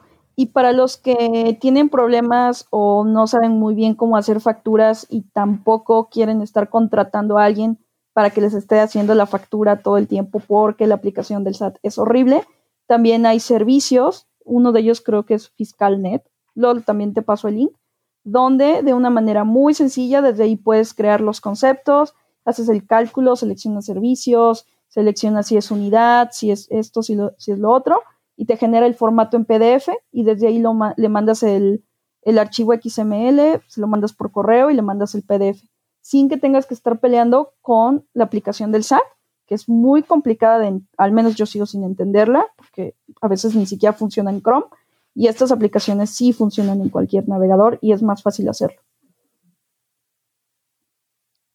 Ok, muy interesante, pero para, para hacer todo esto supongo que tienes que estar dado de alta en Hacienda. Sí, tienes que estar, ya tienes que estar dado de alta en Hacienda. Al principio yo les recomiendo que si están empezando, si todavía el cliente con el que van a trabajar es un poco de, eh, pues más abierto a cómo te puedo llegar a pagar o cómo te pueden llegar a pagar, y no se quieren estar peleando tanto con Hacienda y quieren ver si el ser freelance es para ustedes, no se vayan a dar de alta todavía como eh, prestador de servicios, sino espérense un poco, vean si les gusta esa modalidad. Si les gusta, entonces ya vayan a poner todo en regla, ¿no? Porque hay personas que me ha tocado que no les gusta trabajar así freelance, están mucho más cómodos con empresa, está muy bien, y vas y bueno, pues ya te das de alta eh, con la modalidad que es. O si estás trabajando de ambos tipos, pues también lo puedes hacer. O sea, yo ahorita estoy como, eh, bueno, sigo con la modalidad de que puedo dar factura y también estoy recibiendo salario por parte de, de una empresa. Entonces puedes tener doble. Dual, en pocas palabras. Sí, sí. Ok, ok. Pues está muy bien. No sé si, si ahí en el chat tengan más preguntas acerca de, cómo calcular los, los costos o en pocas palabras de cómo, de cómo cobrar, pero mientras nos llegan los mensajes, ¿qué te parece si, aunque lo tocamos brevemente, qué te parece si nos movemos hacia los tiempos? Y esto es como, ok, ya digamos que ya sé cómo, cuánto cobrar, sí. ¿no? Ya, porque ya escuché el podcast, este, ya me pasaron la, la fórmula ganadora de Mike. Sí, bueno. Eh, ya sé cuánto, cuánto multiplicar, cómo multiplicarlo, ya más o menos sé cuánto es lo que están cobrando en, o cuánto es como que el precio, ¿no? En, en donde vivo o a dónde va a ser el proyecto. Ahora lo interesante es parte de calcular esos costos y parte de ponerme la soga o no al cuello, es cómo calculo en cuánto tiempo voy a tener en listo el proyecto que me están pidiendo. ¿Cuánto tiempo me voy a tardar en hacer Uber, en hacer ese clon de algo como Uber? Sí, claro. En, WordPress. Oh, bueno. Y fíjate que muchas veces, sí, sí, a mí me ha tocado clientes o algunas otras personas que, me consultan de, oye, es que mira, quieren hacer este un mercado libre con WordPress y les digo, aléjate de ahí, no lo hagas, o sea, por salud mental, diles que no. Eh, para empezar, primero tienes que considerar si eres ya bueno en la tecnología o no. O sea, muchas veces quieren cotizar o, te cae un proyecto o un cliente dice, mira, es que yo tengo un proyecto que alguien lo inició en Ruby on Rails, pero tú no eres tan bueno en Ruby on Rails. No lo tienes que considerar con el costo de que eres bueno en Python, por ejemplo, porque entonces no lo vas a sacar. O sea, esa curva de aprendizaje la tienes que considerar. Y muchas veces, es, o casi siempre me ha tocado que es mucho más difícil el poder entender el un código ajeno a que tú lo hagas casi desde cero. Porque es muy complicado, o sea, y si no está documentado, es la muerte, mejor no lo hagas. O sea, mejor no, no tomes ese, ese proyecto, ¿no? Porque es muy difícil. Y si las funciones están con unas definiciones espantosas, pues sí, de ahí aléjate por completo. Pero si considerando que es tú o tus lenguajes de programación, considerando que ya tienes cierto expertise, entonces tienes que sentarte, para empezar, tienes que tomar una hoja de requerimientos de la charla que tú ya tuviste con tu cliente y que te dijo efectivamente y así preciso qué es lo que necesita y cuál es el objetivo de la aplicación. Entonces ves sacando tareas generales y después un poco más específicas y vas desde el típico autenticarte, pero ¿cómo lo vas a hacer? ¿Solamente con correo o necesitas redes sociales y qué redes sociales? Y de ahí es un CRUD, ¿qué tipo de CRUD? Y de ahí eh, necesitas, por ejemplo, eh, integrar PayPal o cualquier otra herramienta o, plataforma similar de, de, pagos, entonces también considera, considéralo. Si tú ya tienes experiencia, entonces sabes que qué problemas tuviste y cuánto te llevó. Si no, entonces sí amplía un poco en cuánto te vas a llegar a tardar. O sea, sé que es un poco vago el decirlo de esa manera, pero tienes que planear un poco por horas, por tareas, cuánto te puedes llegar a, tomar. Y tal vez muchos se van a preguntar, oye, pero si yo nunca he utilizado PayPal, ¿cuánto puedo saber cuánto me voy a tomar? ¿No? Es como una pregunta súper evidente. Entonces, a esa tarea ponle exagerado de horas. O sea, considerando que tienes que validar la tarjeta de crédito o las tarjetas y tú puedes pensar ocho horas, ok, ponle que te vas a llevar un día porque vas a leer documentación y vas a tener que implementarlo. Y después el validar si no está clonada o algo la tarjeta, consideras que te va a llevar otro día, pon otro día. O sea, si necesitas exagerar ese tiempo, exagéralo. Es mejor que te sobre tiempo a que te falte. Y una vez que sumas todas esas horas, incluye al menos un 15% adicional de tiempo, de 15 a 20% adicional de tiempo, porque no sabes si algo no te va a quedar, se te va a atorar, no conoces el framework o de plano la librería que tú estabas utilizando anteriormente ya no funciona. entonces vas a tener que investigar una nueva, ¿no? Y así vas ganando un poco de tiempo. Excelente. Oye, por ahí pusieron en el chat que si la idea es entonces transformar nuestro servicio en uno de alto valor agregado para cobrar caro. Me llama ahí la atención el, que digan cobrar caro. Creo, y digo, a falta de contexto, creo que no es cobrar caro, es cobrar lo que es tu tiempo. Sí, Entonces, pues tal vez a la persona a la que le estás haciendo la cotización o el estimado lo vea como algo caro, pero pues lo están viendo como algo caro, por lo menos en mi opinión es, pues tal vez entonces este proyecto, esta relación pues no es la adecuada porque no estás, tal vez o, no tienes el presupuesto correcto o no es, no soy la persona correcta. La realidad del Chile no creo que nadie esté cobrando caro. Pensemos que un ingeniero de Facebook o así, el salario base es de 200 mil dólares anuales. Eh, uno un poco ya más senior ahí en Facebook, pues puede ganar medio millón anual. O sea, estamos hablando de un rango, pues no sé, como de entre 10, 10 asumiendo también el, costo de vida. Pues, pero, pero de todas maneras. El costo de vida en California es, muy alto. Sí, pero. todavía más alto pero de todas maneras, a pesar de eso, pon que se gaste en 8 mil dólares al mes ahí en, su costo de vida. Pues pueden, si, si están ganando 40 mil al mes, pues estás de acuerdo que, pues no, como que tampoco afecta tanto, ¿no? Entonces, este. Si nadie, si e, estás cobrando menos que eso, pues obviamente no, no estás cobrando caro, ¿no? O sea, hay que agarrar la onda. Claro. Pero, pero bueno, tiene, tiene razón aquí Pescuezo. Dice, bueno, costoso, ¿no? En contraste con la competencia. Ok, ahí lo entiendo. Muchas veces sí vas a tener eh, bastante competencia, pero también el cliente se da cuenta que muchas veces por, por algo más barato no va a tener el resultado correcto. O el igual también, pues si se trata de denigrarse, siempre va a haber algún güey pues de la India o de China que va a cobrar menos, ¿no? Entonces, pues no, no mames. No, no te voy a estar lejos, incluso de, tu, mismo, de tu misma pues ciudad. De tu misma colonia, exacto.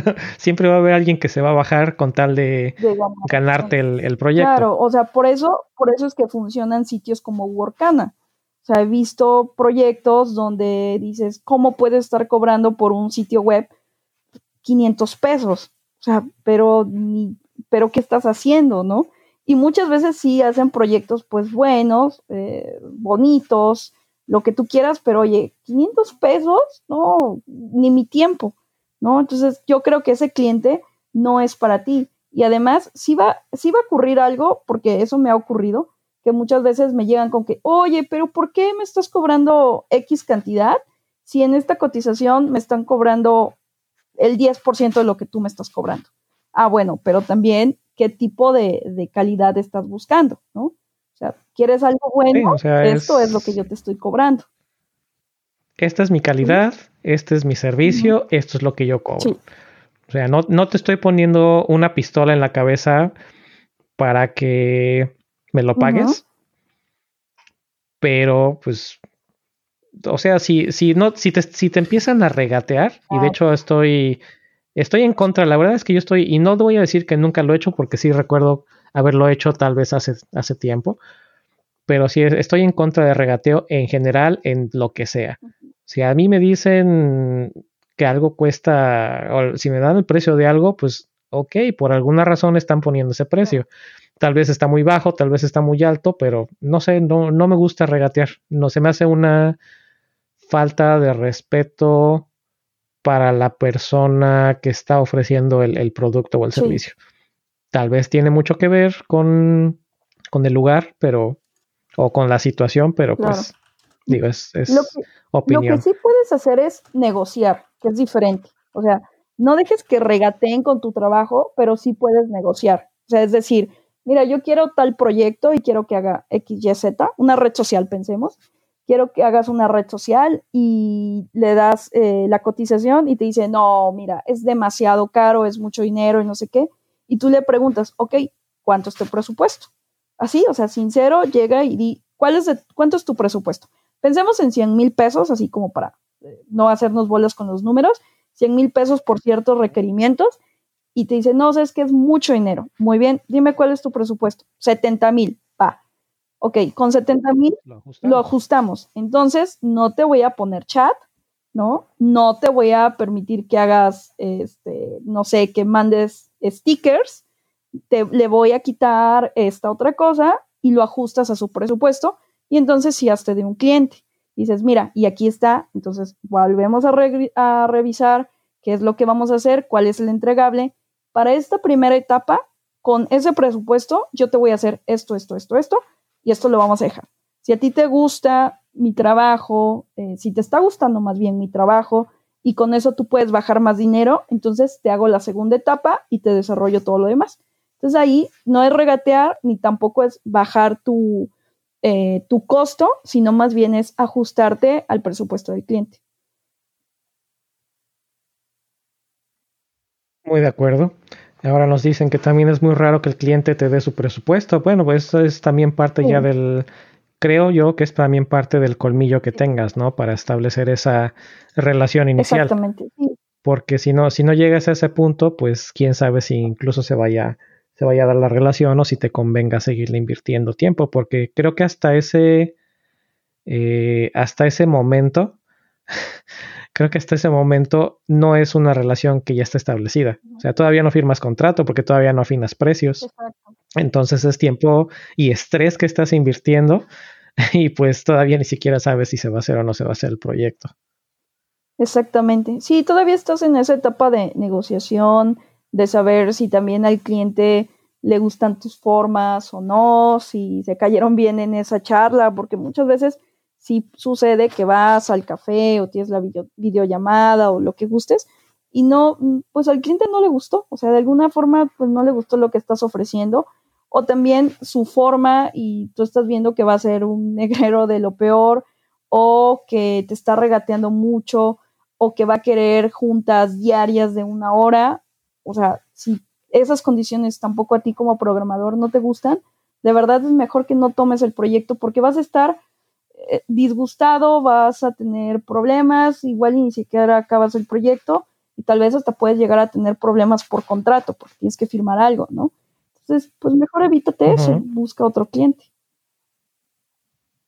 Así de fácil. Exacto, sí, tal cual. Muy bien. No sé si tengamos ahí otra pregunta, pero si no, pues sigamos entonces avanzando. Eh, tocaste ahorita el, punto que viene siendo nuestro punto final. Contratos.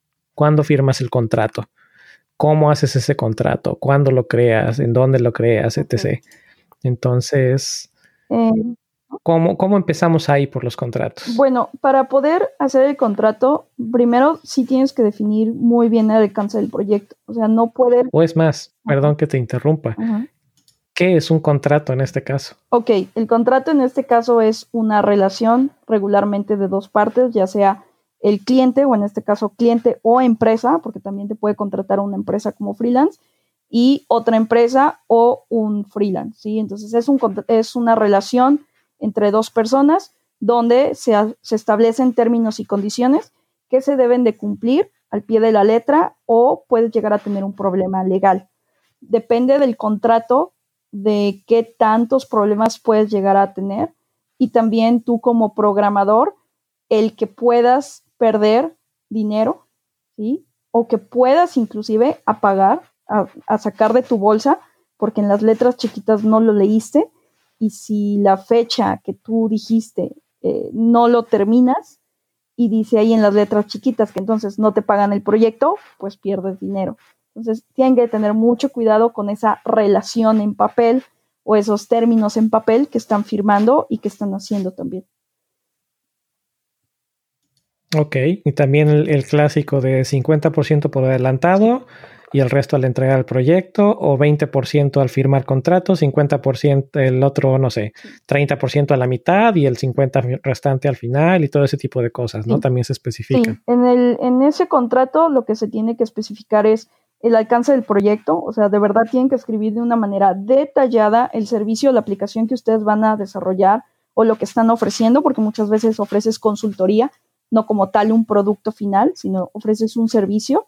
Tienes que establecer qué es lo que vas a entregar, el resultado, el cliente qué es lo que va a obtener al final, el cuándo se va a entregar, o sea, las fechas en las que las tienes que entregar, cómo lo vas a entregar en el sentido de que si lo vas a terminar subiendo a CUA, producción, vas a tener qué ambientes, en cuáles vas a trabajar, eh, cuánto te va a costar. Si nada más les vas a entregar el código fuente y ellos se hacen bolas. Exacto, o si, exacto, si solamente tú le vas a entregar el código fuente. Y algo que yo les recomiendo de verdad muchísimo cuando hagan un contrato es que ustedes especifiquen si le van a dar sí o no servicio de dominio y hosting. Porque muchas veces entregas la cotización tú haces el proyecto y le dices al cliente, bueno, este, a ver, ¿a dónde lo subo? Oye, no, es que yo pensé que tú también me ibas a dar el espacio y el dominio y este, llaves de seguridad, X cosa. Tienen que especificar si ustedes van a dar el espacio en la nube, si lo van a configurar o si él ya les da todo listo para que ustedes solamente suban el código bueno, él solamente lo quito porque es mucho trabajo, pero que ustedes suban, ¿no?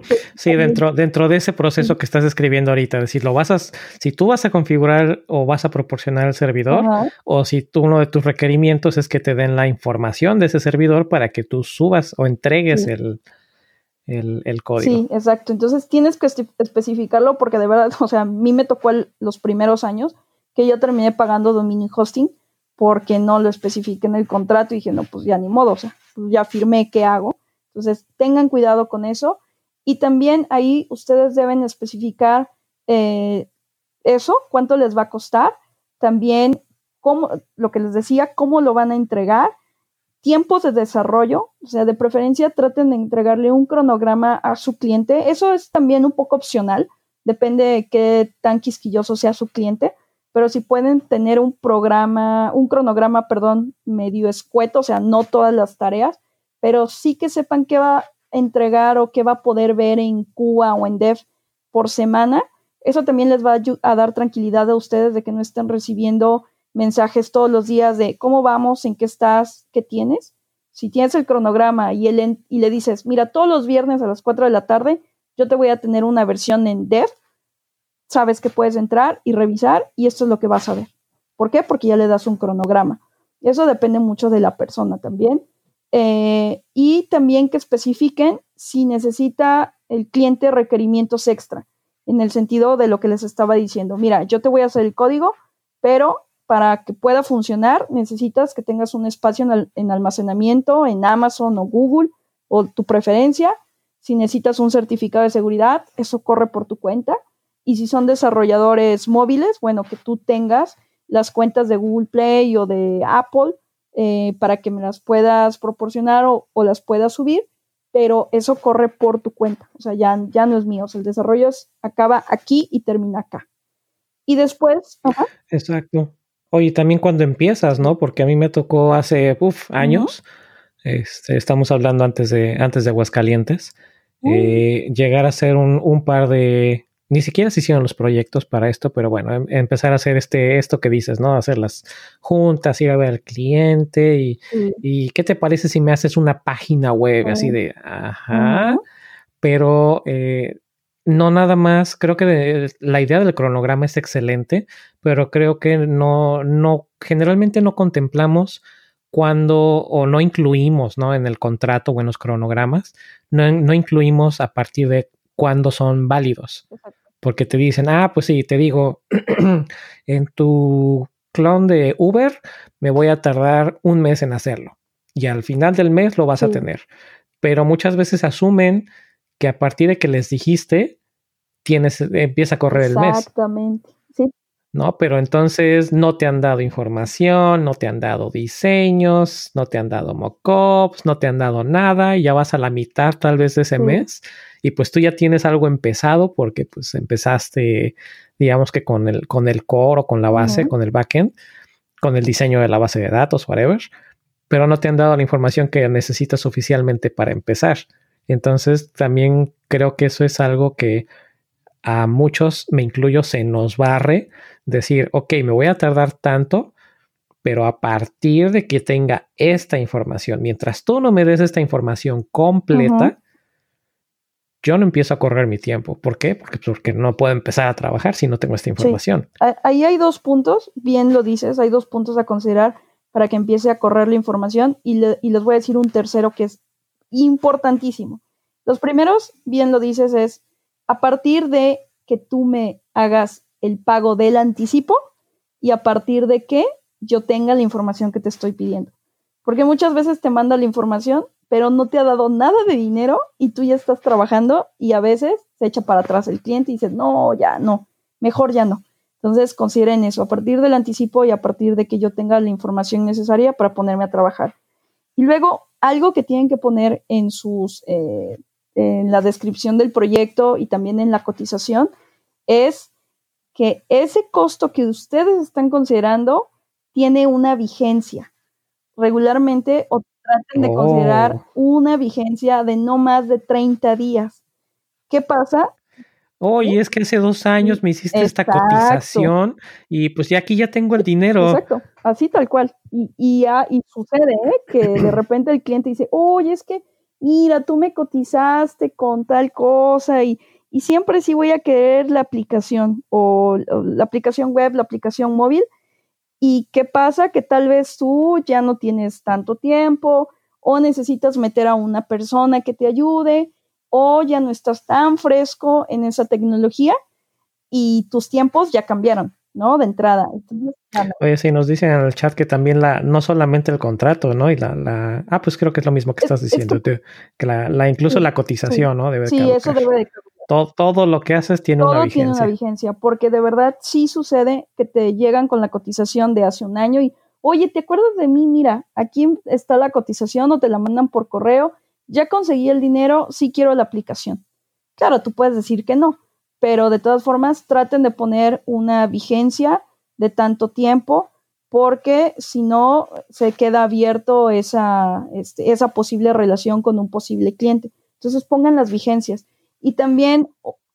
Sí, no, incluso hasta, no, no sé, no nos vayamos tan largo, no sé, tu vigencia es de un mes. ¿Qué pasa si te llega una persona a los dos meses? Pues también no es, no es tan drástico, pero pues da la casualidad de que tus tiempos cambian porque ahora ya estás en un proyecto avanzado o estás a la mitad de otro proyecto, entonces tus tiempos ya no, van a ser iguales.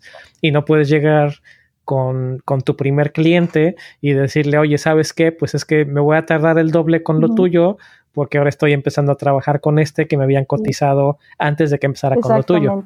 No, pues entonces tengan mucho cuidado con las vigencias porque sí sucede y eso que tal vez ya tienes ahora dos clientes, y traten de no quedarle mal. O sea, si vas a tener dos clientes, entonces ajusta tus tiempos con el que llegó después y tendrás que alargar un poco el tiempo o de plano decirle, ¿sabes qué? Mira, eh, yo puedo a partir de esta fecha, en lo que tú reúnes la información, me la mandas y empezamos. Ok, me parece bien, pero ya no te comiste 15 días de desarrollo porque tú estabas liberando otro proyecto o porque no tenías a la persona para que te ayudara y ya te comiste 15 días que después, ¿de dónde vas a sacar esos 15 días de desarrollo? pues de no dormir seguramente, ¿no? Entonces hay que tener mucho cuidado con esos tiempos y con esas vigencias. Y de verdad... Oye, no, perdón. No, dime, dime. Este, nos ponen también en el chat que las tarifas de urgencia, ¿tú has llegado a aplicar tarifas de urgencia? Sí, los bomberazos.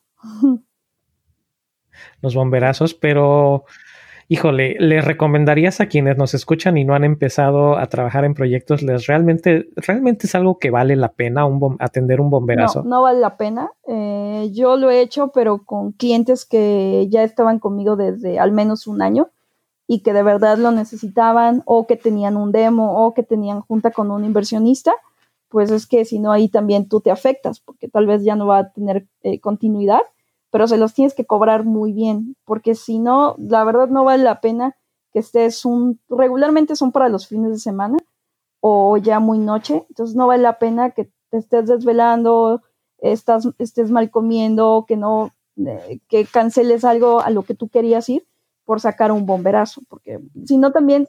Trabajas para comer, pero no comes por estar trabajando. entonces no, no tiene ni caso y además que se malacostumbran. O sea, ese es otro problema, que se empiezan a malacostumbrar. Y de verdad algo que yo les recomiendo demasiado es traten de no dar su WhatsApp o no den su número personal. si pueden tener dos teléfonos, bueno, tengan dos. Si no, tal cual establezcan horarios o en todo caso dime, contáctame por correo, contáctame por Slack, Telegram o algo así, de donde sí se puedan desconectar y que no les estén viendo en línea todo el tiempo o no se los van a quitar de encima. Buena. Eso, se vuelven las tías. sí. En pocas palabras, ¿no? Las tías que en cualquier momento saben que te pueden buscar porque, oye, es que fíjate que se me descompuso mi...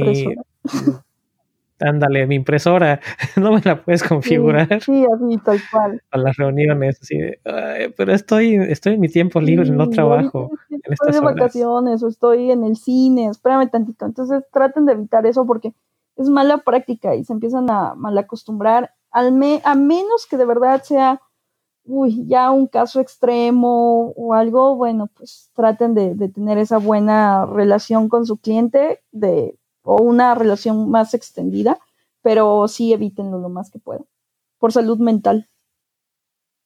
Pues podría ser también ahí voltear el caso, ¿no? O sea, el, cliente me está pidiendo que le atienda este bomberazo de última hora, pero qué tanto me han atendido a mí cuando yo he necesitado algo de su lado. O sea, qué tanto estuve esperando sus requerimientos, qué tanto estuve esperando su información, qué tan rápido me responde, es eh, constante con sus pagos o no, si me paga puntual o tengo que estarle cobrando. Sí, sí es, sí es el típico. Todas esas cosas creo que. Sí, sí es el típico que siempre desaparece un día 14 o un fin de mes o se desaparece en cuanto le mandas la factura, de verdad ni le trabajen. Pero si es un cliente que, o bueno, no le trabajen esos bomberazos, pero es un cliente que es constante con sus pagos, no tienes ningún problema con él, inclusive te extiende el proyecto o bajó recursos y aquello que, que llegaste a cotizar después eh, y te dijo que te esperara, ya tiene el dinero para seguir adelante el proyecto, entonces pues hazlo porque es muy buen cliente y seguramente te va a tener más trabajo. O sea, yo empecé con una empresa, eh, una startup, nada más por tres meses y fue tan buen cliente que nos extendimos a dos años y cachito, ¿no? Entonces, y fue por un bomberazo nada más, por sacarle una cosa de, PayPal y se extendió así bastante. Sí, nunca sabes cuándo, pueda salir una relación. Exacto. Bueno, una buena relación de trabajo. Ahorita que dijiste eso de los clientes, también me acordé. Eh, básicamente son como niños chiquitos, ¿no? Si lo que les prometes, lo tienes que cumplir. O sea, si les dices, si me, si te portas bien, te voy a dar el dulce, pues les tienes que dar su dulce. Pero igual, si les dices, si te portas mal, te toca castigo, pues no va a quedar de otra. Y eso, eso fíjate, es una, una experiencia que me tocó de primera mano porque tengo, no doy, no hago desarrollo por, por cuenta, por cuenta propia, pero sí doy, sí doy servicio. De repente tengo un, un, par de clientes con servicio y aún no sí, fíjate que sí me tocó aplicar el, oye, tenemos tanto tiempo con esta factura, no se ha pagado y pues se sigue acumulando, entonces necesito que a más tardar tal fecha se haga la liquidación o de lo contrario pues se va a tener que se va a tener que desactivar el sitio web y se va a tener que desactivar el envío de, correo electrónico en tus cuentas de correo y pues vaya, ¿no? Los, los servicios que yo me encargo de, de llevar con ellos pues se van a tener que desactivar porque pues ya llevamos tiempo de retraso y no son dos días, ya llevamos bastante tiempo de retraso, así que pues tal. Llegó la fecha, no llegó el pago y se desactivaron sus correos electrónicos y se desactivaron sus páginas web. Y pues sí, al día siguiente ya estaba el, pago hecho y al día siguiente ya estaban todos los servicios restablecidos. Exacto, sí, y tratar de evitar eso, o sea, y que también vea que, que cuando digas eso lo vas a hacer, ¿no? Porque igual y te tocas un poco el corazón y dices, bueno, le voy a dar chance otra quincena u otra semana o no sé. Y ahí el detalle es que si eres tú solamente el que está trabajando ese proyecto, y lo quieres hacer, bueno, ya es eh, decisión de cada uno, pero si tú tienes un equipo de trabajo, tienes dos o tres personas que te están ayudando con el proyecto, la verdad es que tampoco es justo que a ellos les digas, oye, mira, espérame tantito, porque es que yo ya no le cobré al cliente o no me quiere pagar y, y he decidido que le voy a dar otra, otra quincena, otra semana, pues no, vas a tener que sacar de tu bolsa para pagarle a ellos porque no es culpa de ellos que tú no estés administrándote o teniendo una buena relación con, el cliente, ¿no? Y pues ni modo, esas hay que sacar de la, de la bolsa. No, y también creo que es, a fin, digo, tal vez me estoy contradiciendo, pero pues si es, si es una persona o es un cliente que, que responde y ellos se acercan de forma, este, de forma abierta y te dicen, oye, ¿sabes qué? Voy a tener problemas, pues podemos arreglar esto de alguna forma, no sé, te doy 50% ahorita y en un par de días te lo completo. Como que es algo que también tiene que ser como que de dar, ¿no? Win-win para todos. No es la situación ideal que se, que se esté atrasando un, que se esté atrasando un pago, porque a final de cuentas tú estás quedando bien o deberías estar quedando bien con, tus servicios. Y pues hay un contrato de por medio, ¿no? Es lo que estábamos empezando a decir. Pero pues si hay esa relación y se acercan en buen plan, pues no veo por qué no puedes llegar a negociar un poco el, el asunto. Pero si son como dices, los que se desaparecen el, día 14 o el día último y no los vuelves a ver sino hasta cinco días después, pues sí, no, definitivamente es. Creo que, eh, creo que en ese caso yo llegaría hasta a reconsiderar la, la relación sí, yo también.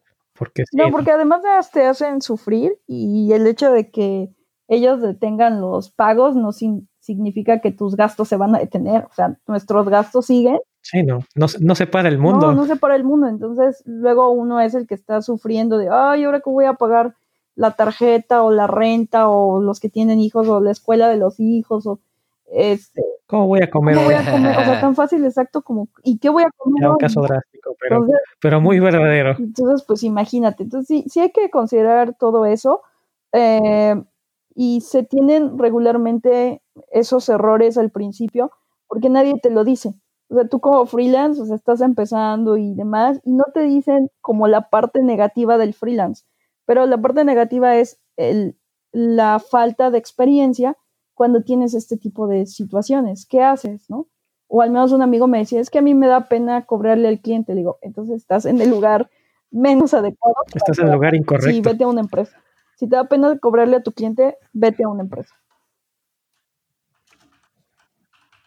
Correcto, correcto. Oye, pero a todo esto, ¿cómo o dónde conseguimos estos contratos? ¿Vas y buscas en Twitter un abogado? ¿Le preguntas a, algún tío que resulte que tienes algún tío abogado y que te haga un contrato? ¿O ¿Hay alguna página en donde puedas buscar? Eh, hablando en, Latinoamérica en general, porque pues aquí sí, sí busco de un par de servicios, pero en, Latinoamérica, en México, en, en en otras, en otras geografías, ¿sabes de algún tipo de servicios que puedan ayudar para, para eh, esto? yo ahí lo que hice fue acercarme con un abogado y le pagué una consultoría y le pedí que me hiciera un contrato de una manera general, como para yo nada más llegar y llenar, ¿no? Los, eh, los espacios, mi template. Se los puedo compartir, por supuesto. Y también tengo un eh, contrato que se los hago llegar a las personas que trabajan conmigo, ¿no? O, que van a tener una relación ya más extensa conmigo cuando son cuestiones más sencillas de, mira, necesito eh, hacer esto, no sé, algo con un mapa, algo con Google Maps, que yo no soy muy buena en esto, pero tampoco te voy a contratar, necesito que me hagas este desarrollo, entonces con ellos no hago un contrato como tal, pero es hazlo y te pago. Eh, pero con las personas que sí ya van a estar un, rato conmigo, entonces también les doy un contrato para que este, ellos puedan firmar algunas cuestiones como no te vas a robar el código, como este, ¿no? no lo vas a replicar con otra empresa, o sea, ese tipo de detalles tiene que venir ahí. Eh, entonces también tengo ese formato. Sí hay algunos contratos que están en internet que ustedes lo pueden usar, solamente revísenlo, léanlo bien, que tampoco no le estén entregando el alma al abogado del diablo ni nada. Y, muchas veces los clientes, ellos ya te dan un contrato previo, o sea, tú entregas una cotización, es muy, muy claro con la cotización, y entonces ellos son los que te entregan a ti un contrato y dicen, mira, estas son mis reglas, y regularmente lo que es, lo que dice el cliente es, no des el código por el que yo te estoy pagando, ni después me pongas la competencia, ¿no? O sea, el de típico de Uber, o sea, si tiene una idea de ese estilo, pues después no replique para que tú seas mi competencia, porque entonces yo ya te pagué ese desarrollo. Y es bastante justo, por supuesto. Pero eh, yo por ahí tengo un formato que sí me lo, me lo tuvo que hacer un abogado. Pues sí, porque no somos abogados. Sí, no, entonces a veces anda uno firmando por ahí cuestiones y cuando Sería el equivalente a meterte a, Google a investigar si tienes cáncer. te da cáncer de, de, todo, ¿no? Y lo que sí les recomiendo es que tengan mucho cuidado con lo que firmen. En algún momento me quisieron dar un contrato donde decía que si no salía en el tiempo, entonces iba a pagar como dos mil dólares o algo así por pérdida de tiempo. Este, entonces tengan cuidado con esas letras pequeñas, o sea, cuando den un contrato de, de verdad, lean lo que están firmando, no le den clic en aceptar como le hacemos a cualquier página de internet o a cualquier aplicación, Aquí sí lean las cosas porque pueden llegar a pagar esas cantidades.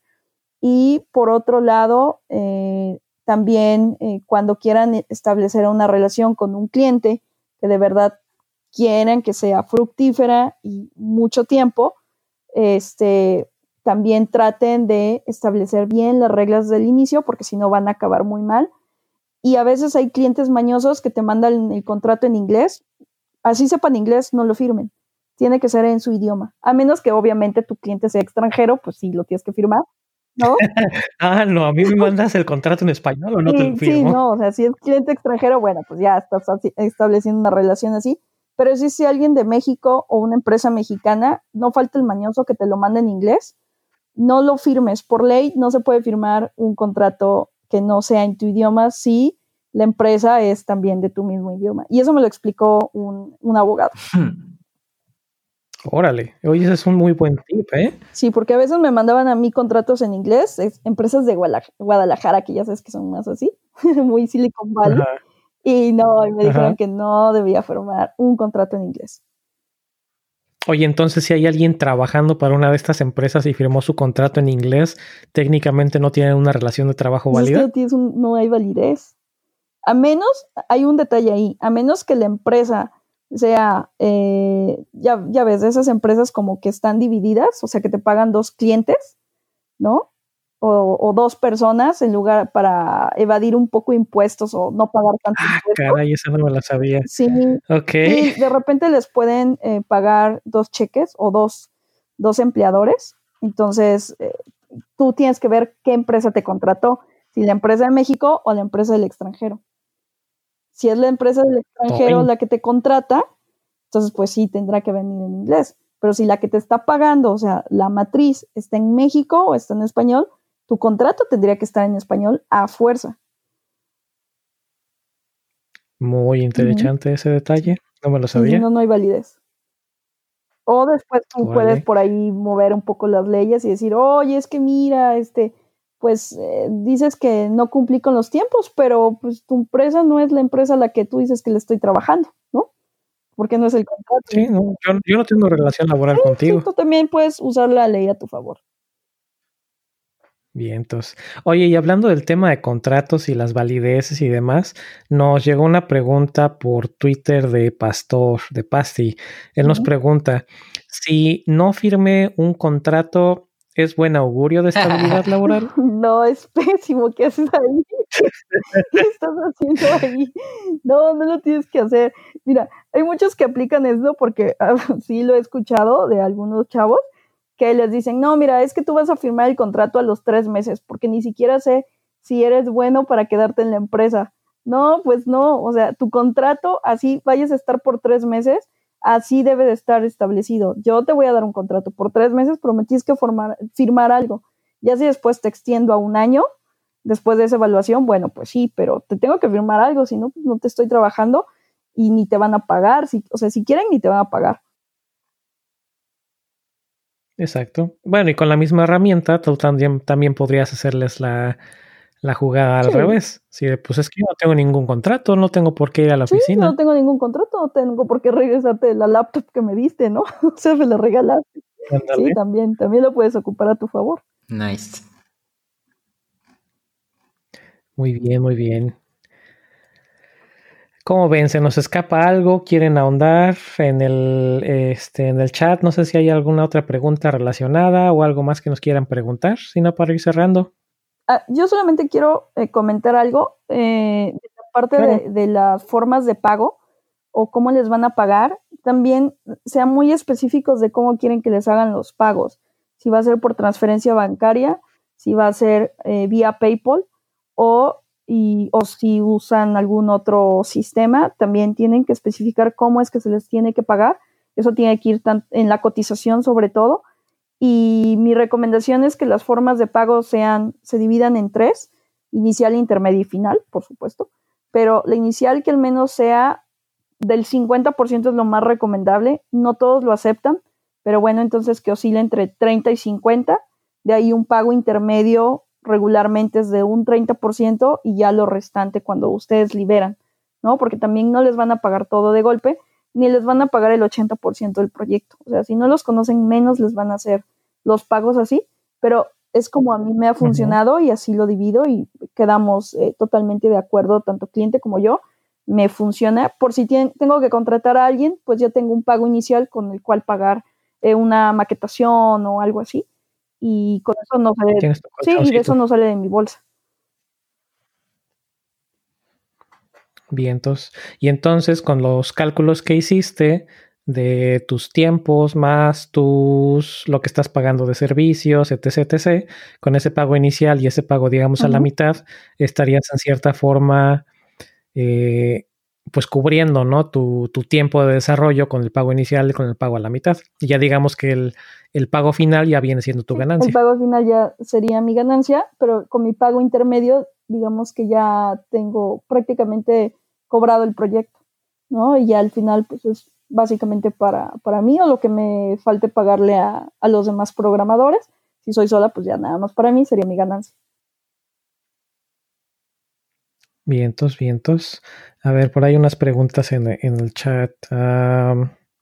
¿Cómo generas una red de contactos o promoción para conseguir buenos clientes? Esto se sale un poquito porque no estábamos hablando de clientes, pero a ver, Jessy, tú en tu caso, ¿nos puedes platicar un poquito de cómo, cómo te hiciste de estos contactos o de estos clientes? Yo empecé con un cliente de la Ciudad de México.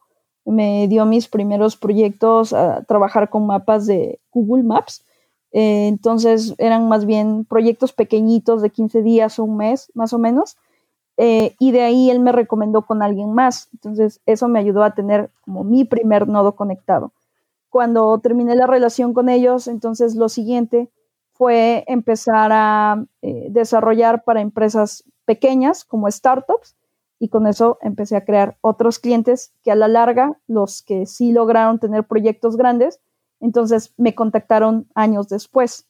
Por eso es bueno trabajar con startups, porque nunca sabes qué idea de verdad va a ser innovadora y va a pegar. Entonces ese es un cliente potencial que no le tienes que hacer así como que el feo porque sea una startup o porque quiera hacer un demo. O sea, de verdad son valiosos. Y por otro lado, algo que a mí me ha servido muchísimo son redes sociales. a mí me contactan mucho por eh, Facebook, a veces, pero más bien me contactan por Twitter o por este LinkedIn. Por ahí me contactan muchísimo. Ahí me llegan a cada Asumiendo que ya tienes también bastante tiempo invertido en, tu presencia en línea. Exactamente. Tienes tus videos, tienes tu perfil en LinkedIn actualizado, tienes tu perfil en Twitter donde estás publicando constantemente acerca de tus proyectos, acerca de tu experiencia, etcétera. en dado caso que, que estén empezando, o sea, que sean chavos que que estén empezando a tener sus primeros clientes, yo les recomiendo que tengan su portafolio actualizado. De verdad, no les dé pena subir lo que ustedes tengan. a veces chavos me dicen, oye, es que a mí me da pena subir, no sé, este, un sitio en WordPress o me da pena subir un mapa en Google que entonces pone clusters y hace esto y hace zooms y esto. Pero es que es súper valioso. O sea, yo empecé, este cliente que me contrató de Google Maps, es porque subí algunos mapas interactivos y de ahí me encontró. Entonces no les dé pena, o sea, tengan un portafolio y si ven a veces que, por ejemplo, algunas cuentas dicen, miren, eh, yo estoy buscando programadores juniors, manda, y lo ven en Twitter, mándale un mensaje y mira, este es mi portafolio, este es mi currículum en línea, ¿no? Este, yo hago esto. Pero dense a conocer así, o sea, con ese tipo de, de aplicaciones o de demos, por más pequeños que ustedes crean que sea, son valiosos porque sí te contactan. Hay, otra pregunta que se me, se me hace interesante de... ¿Es I o es L? Bueno, hay Skywolf L o algo Creo así. que solo es Skywolf. muy probablemente. que dicen que para ganar experiencia. Decoradores. Skywolf, ok. Uh. Ok, ok, ok. Este, ya se me perdió la pregunta. Ah, ya. Eh, ¿qué, opinamos sobre trabajar para ganar conocimiento de proyectos, pero sin que te paguen? Ahora, a ver, yo digo que eso está ah, bien, bien menso y no lo hagan porque realmente cada proyecto es diferente, así en mi opinión. O sea, el, como que lo técnico entre proyectos es prácticamente desechable porque la tecnología cambia este, y realmente las necesidades específicas de cada proyecto cambian, ¿no? Y te puedes dar cuenta, por ejemplo, en el Slack de Coders México, cómo les encanta poner, ¿alguien más le ha pasado que? Y ponen así algo así súper específico, ¿no? Alguien que ocupó, no mames, no, nadie, solo tú sabes, tienes experiencia.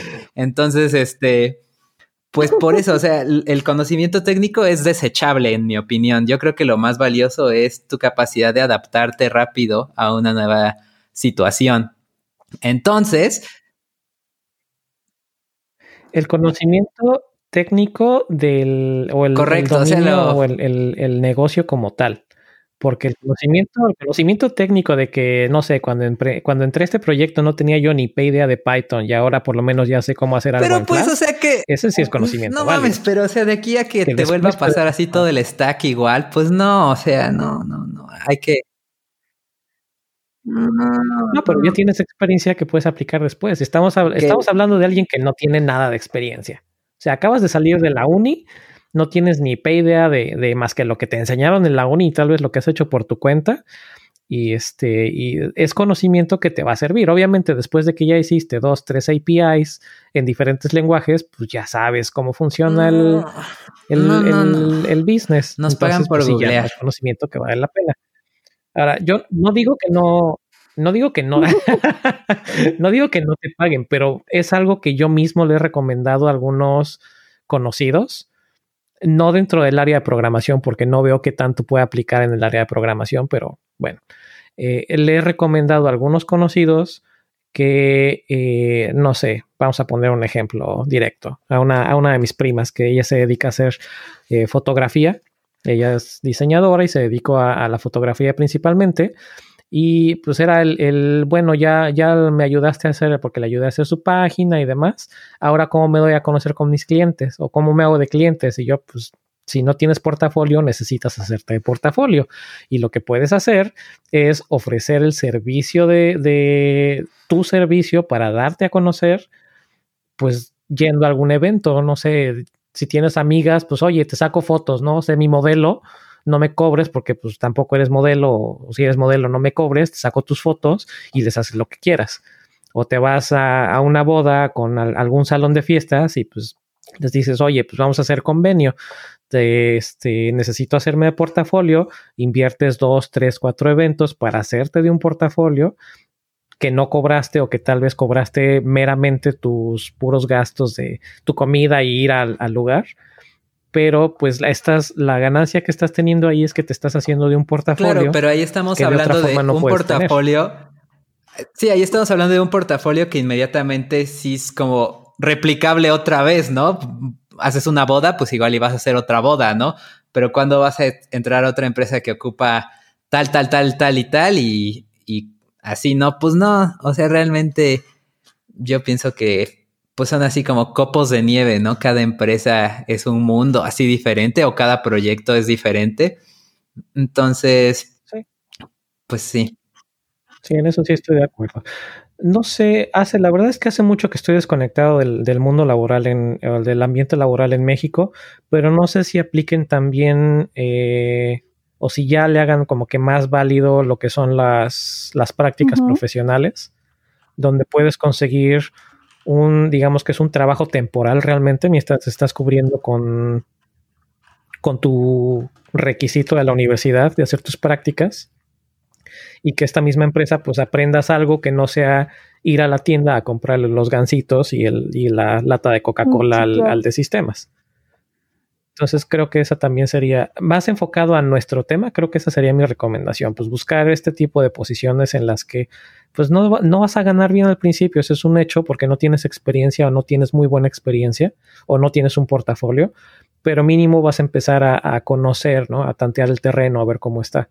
Ahora, si puedes estar eh, desde que estás estudiando, si puedes buscar la forma de empezar a hacer estas cosas desde la carrera, pues estás ganando, estás ganando tiempo porque ya sales de la carrera con experiencia laboral, tal vez básica, pero ya estás saliendo con experiencia. Y luego lo que decían, o sea, si tienes tu portafolio en, no sé, GitHub, GitLab, Bitbucket o cualquiera de estas plataformas, pues aunque sean tus experimentos, pero ponlos porque estás demostrando que aunque no seas un experto en, JavaScript, tienes experiencia en JavaScript, ya hiciste experimentos con JavaScript. Si, no sé, si tienes eh, experimentos en Python, pues ya estás demostrando que aunque sea mínimo, leíste el tutorial de cómo hacer X o Y en, en Python. Y creo que algo que también le agregaría yo ahí que, siento que le da también mucho valor es no solamente hagas el experimento de cómo hacer eso, sino que lo documentes. O sea, no nada más pongas un repositorio con el código y boom, ahí quedó. Ah, dedícale el tiempo de poner un README en el cual explicas qué hiciste, por qué lo hiciste, cuál era el objetivo de que, de que hicieras ese experimento y qué aprendiste al final. Y luego si puedes todavía publicar eso en redes sociales, en una plataforma como dev.to o en Medium o en cualquiera de estas plataformas, ya estás como que ganando, ¿no? Porque estás haciéndote de tu portafolio, que aunque son experimentos, pero ya es un portafolio, estás demostrando tu habilidad verbal y además si todavía encima de todo esto inviertes tiempo en aprender cómo hacer testing, creo que el testing es otra de las habilidades que se valora mucho en las empresas y pues también van a ver, ah, pues este chavo o esta chava, este, pues tal vez no acaba de salir del ONI, pero estoy viendo que tiene experimentos con Node.js o con PHP o con Python o con el lenguaje que sea. Ah, pues órale, ok, mínimo ya leyó el tutorial. Ah, pero aparte le puso testing y en el tutorial no venía nada testing. Ok, entonces estoy viendo que ya está empezando a, meterse más al tema. Y si encima de todos estos veo que tiene un README en el cual está explicando de forma clara lo que estaba haciendo, o intentó por lo menos explicar cuáles fueron los objetivos, qué hizo, por qué lo hizo y qué aprendió, pues tú, tú este, Jesse, ¿cómo, ¿cómo valorarías esto? Y ahora que estuviste también en, el lado la de la empresa. Es que, eh, la otra vez escuchaba eso en uno de sus podcasts eh, ah, con el tema ese de, que hay personas que se sienten cansadas de tanto programar y ese es otro tema, pero por ahí decías, creo que en ese podcast, de que hay personas que no sé por qué no les gusta documentar, ¿no? Y, ah, sí, fue en ese mismo. Ajá. Y entonces, ¿qué pasa? Que, cada vez se va perdiendo más eso. Y para mí, alguien que documenta, que debería ser un, eh, un sí, o sea, una fuerza tienes que documentar, pero bueno, ya que nos está haciendo alguien, para mí alguien que documenta tiene un valor agregado. ¿Por qué? Porque no está pensando solamente en, en, él mismo, sino que además ahí yo estoy viendo, al menos de mi punto de vista, que puede llegar a trabajar con un equipo, porque ya está pensando que alguien va a tratar de replicar lo que él está haciendo, que le vas a ahorrar tiempo a otra persona o a un equipo para que pueda hacer una instalación, para que pueda correr el paquete, para que pueda hacer uso de, tu API, lo que sea. O sea, ese ritmo. Hasta para que lo puedan probar, a ver si es cierto que funciona o no funciona. Claro, porque imagínate que tú tienes ya un GitHub o Medium o lo que sea, y tú estás liberando tu, tu aplicación o tu código fuente, y pruébalo. Pero, ¿y cómo sé si sirve? ¿No? O sea, tengo que instalar dependencias, necesito algo más, necesito base de datos, necesito esto, necesito, pues ya de entrada, igual y tal vez me interese tu repositorio, pero si yo no veo un README, no, ya, hasta igual me da flojera intentarlo, ¿no? Y no sabes quién está leyendo tu, tu blog, no sabes si está viendo algo. Creo que todo eso no, no, importa mucho porque, bueno, se sale del tema porque va más como del lado de código abierto y estaban hablando como tipo de prácticas profesionales no pagadas. Y yo creo que hasta incluso haciendo servicio social te pueden pagar, o sea, lo he visto con varios, este, conocidos que tengo que están estudiando ahorita la carrera, están haciendo sus prácticas y le están pagando, pues, ejemplo, pues, mi, cuñado está estudiando y si le están pagando, en, ya va en dos prácticas, en las dos le han pagado, ¿no? Entonces, pues yo creo que sí, bien por aprender y todo, pero pues, ¿por qué no que te paguen por, por aprender, si de todas maneras de eso se trata ya en la vida profesional, ¿no? Sí. Sí. Si no estás aportando valor, pues creo que deberían de, deben de valorarse y pues hay que, hay que aclarar la situación. Sí, mira, algo, algo que sí sucede en algunas empresas es que mm, te dicen, mira, no te voy a pagar, o sea, no te voy a depositar dinero tal cual, no te voy a dar un cheque, pero te voy a comprar o, o, el, o quiero que sigas estudiando y entonces te sigas preparando porque a la larga quiero que te quedes en la empresa y entonces te voy a comprar una membresía en tal lugar. Y entonces ya tienes lo que sea, código facilito, Platzi, cursos en Udemy. Y, sí me ha tocado que chavos me dicen, es que no me están pagando, pero me pagaron el eh, Platzi, Platzi Expert, ¿no? Y ya con eso estoy estudiando. Mm, bueno, ok, si tú te sientes contento así y además tienes la oportunidad de aprender otros temas, pues si te están pagando de esa manera, pues adelante, ¿no? ¿Por qué? Porque te está ayudando de todas formas a tener un crecimiento. No sabes si te vas a quedar en esa empresa, pero al menos aprovecha para prepararte. Yep. O sea, que sea en cierta forma que todos salgan ganando. Digo, nadie, a nadie le gusta trabajar gratis y creo que, ah, como acaban de escucharnos, a ninguno de nosotros nos gusta la idea de trabajar técnicamente. Negro, no, cambies, a ti te estaba gustando. Sí hay que, hay que ver, ¿no? Pero tú andabas apoyando. No, no, no, a mí no me gusta trabajar gratis. Lo que yo decía es que si, si tienes cero experiencia, no, no, no. O sea, que no se malentienda y no me empieces a trolear, Mike. Este, si, no, si no hay experiencia y no hay absolutamente al inicio que tú puedas aportar más que tu tiempo y tus ganas de aprender, pues si ya te están dando esa oportunidad de, meter las manos y literalmente al lodo y ensuciarte y ver cómo están las cosas, pues eso es algo de valor, que está, a final de cuentas estás, estás sacando esa ganancia. Pero una vez en las que, digamos que en la que ya te, te entablas o te pones tablas contra lo que estás aprendiendo, contra lo que estás aportando y realmente ya empiezas a aportar un valor, creo que ahí sí sería bueno pues reconsiderar, ¿no? O, replantear esa situación, pues con quien, con quien tengas esa relación laboral. Si es que es una relación laboral formal. sí, me parece bien. Es que mira, luego, bueno, me ha tocado leer tristes historias en Twitter, pero que de verdad veo que sí tienen una jornada de trabajo y aparte tienen que ir por el café del jefe o tienen que llevar a los niños a la escuela, hijos del jefe y así, y están haciéndolo de gratis. O sea, el hecho de que... Pues mínimo que te paguen el pues, transporte, ¿no? O sea, que te den al menos la comida, el tiempo que estés ahí. el transporte y pues al menos que te traten bien. ¿no? Pero de entrada, si vas, si vas a estar en una empresa, pues trata de que si estás colaborando con ellos, pues que tengas aunque sea una, una beca, un apoyo de cierto tipo y pues si te están pagando, entonces también tú ve aprovechando esos tiempos muertos, porque también he leído personas que entran según a capacitarse y nada más los tienen para, para llevar el café y todo, si les están pagando, pero los tienen para eso, bueno, pues aprovecha que te están dando un dinero pues, para tú en tus tiempos libres ponerte a estudiar y después, en cuanto tengas la oportunidad de irte a otra empresa, una nueva oportunidad de un cliente, pues ya aprovechaste esos tiempos muertos, ¿no? También hay que aprovecharlos y no quedarse nada. Es que me tienen para traer el café. Pues sí, pues tienes computadora. Sí, o sea, ¿cuál es tu objetivo?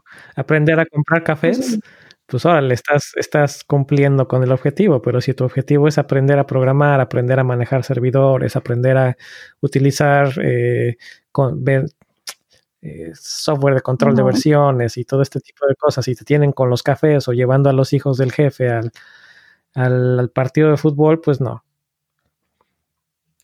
Sí, que, que se note que hay, si, si, si tú estás poniendo tu compromiso, o si tú te estás comprometiendo porque la otra parte no se compromete. Sí, claro, o sea, tampoco es que eh, o sea, el tiempo que, que, estás en una empresa pensando en que están saliendo de la escuela, es que su tiempo vale, de verdad, o sea, lo, lo único que necesitan es experiencia, empezar a tener eh, ese tipo de, pues, problemas que en nuestro día a día, que los que ya tenemos más tiempo en esto, pues vas encontrando y entonces vas solucionando las cosas. Y como bien dice Mike, muchas veces lo que tú viste en una empresa no lo vas a replicar en otra, pero lo que te ayuda aquí es la experiencia de cómo resolver esos problemas y que sepas al menos por dónde empezar a buscar. Si eres... cuando tiraste la base de datos de producción de la empresa A, ya sabes que ya sabes lo que no debes de hacer para no tirar la base de datos de producción de la empresa B. Sí, o sea, es que de verdad así es. Y si tú eres un recién egresado, de verdad es que también tu tiempo vale, ¿no? O sea, es diferente al que tiene más años en la industria, pero no significa que lo que tú estés haciendo no le esté aportando algo al proyecto o a tu cliente. Como ciertas personas, ciertas empresas que luego compraban, ¿eh? como si fuera trata de blancas, sorry. Contrataban juniors y los vendían como seniors. Sí, así es. En fin, pues se puso buena la discusión al final, aunque nos salimos un poquito de. Nos salimos y no un poquito de tema, pero se puso buena la, el debate ahí. Sí, sí. Pues yo creo que ya le vamos a tener que ir cortando porque ya llevamos dos horas completas de tema. Entonces, como ven, espero que les haya este, gustado el arroba, la empresa. No, eso sí me lo voy a tener que comer. Pero bueno. Sí, este, arroba los. No, voy a tener que, eh, que omitir la arroba. Pero bueno, si prestaban atención, tal vez a, los comentarios y, las expresiones vocales, tal vez sepan en qué empresa estamos hablando o qué equipo estábamos hablando. Anyway, eh, Jesse, ¿dónde te encontramos? Pues me pueden encontrar en mi Twitter, en arroba Perdón que te interrumpa. No, definitivamente no fue Silvercorp. No, ¿cómo creen? ¿Qué pasó? no, por favor. ok, sorry por la interrupción. Ahora sí, Jessy, ¿dónde te encontramos en línea?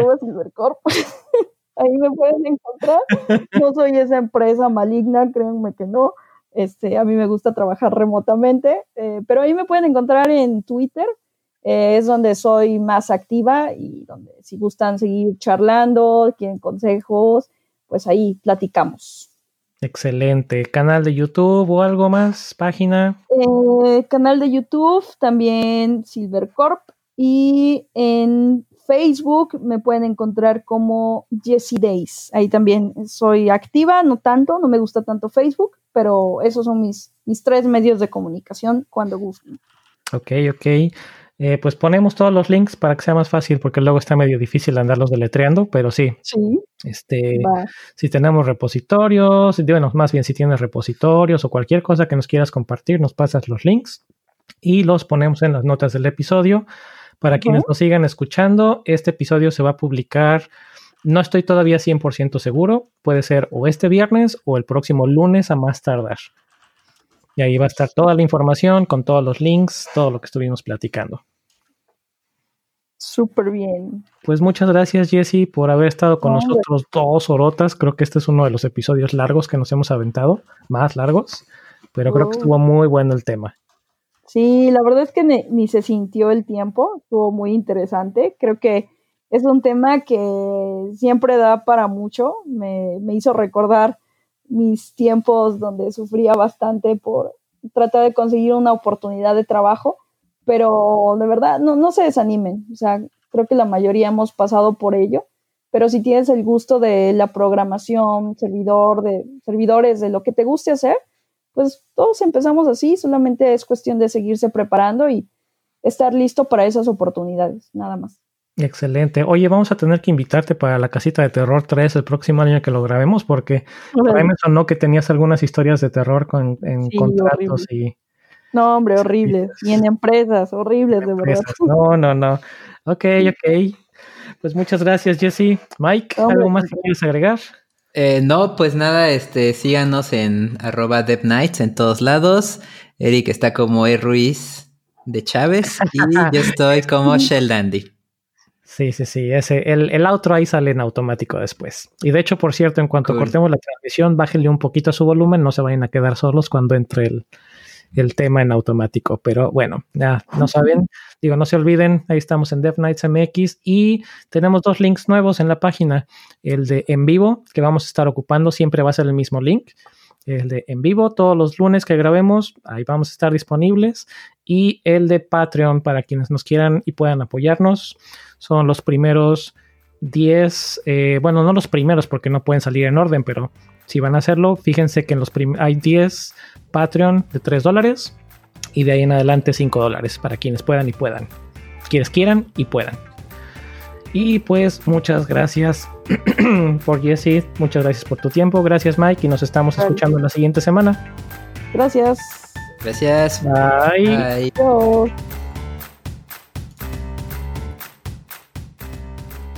Recuerden que pueden ser parte del show enviando sus comentarios a cualquiera de nuestras redes sociales o por correo electrónico a podcast.devnights.mx. No olviden suscribirse con su cliente de podcast favorito o visitando nuestra página podcast.devnights.mx. Mike es Shell Dandy en Twitter, Eric es E. Ruiz de Chávez en Twitter y yo soy David Jacro también en Twitter.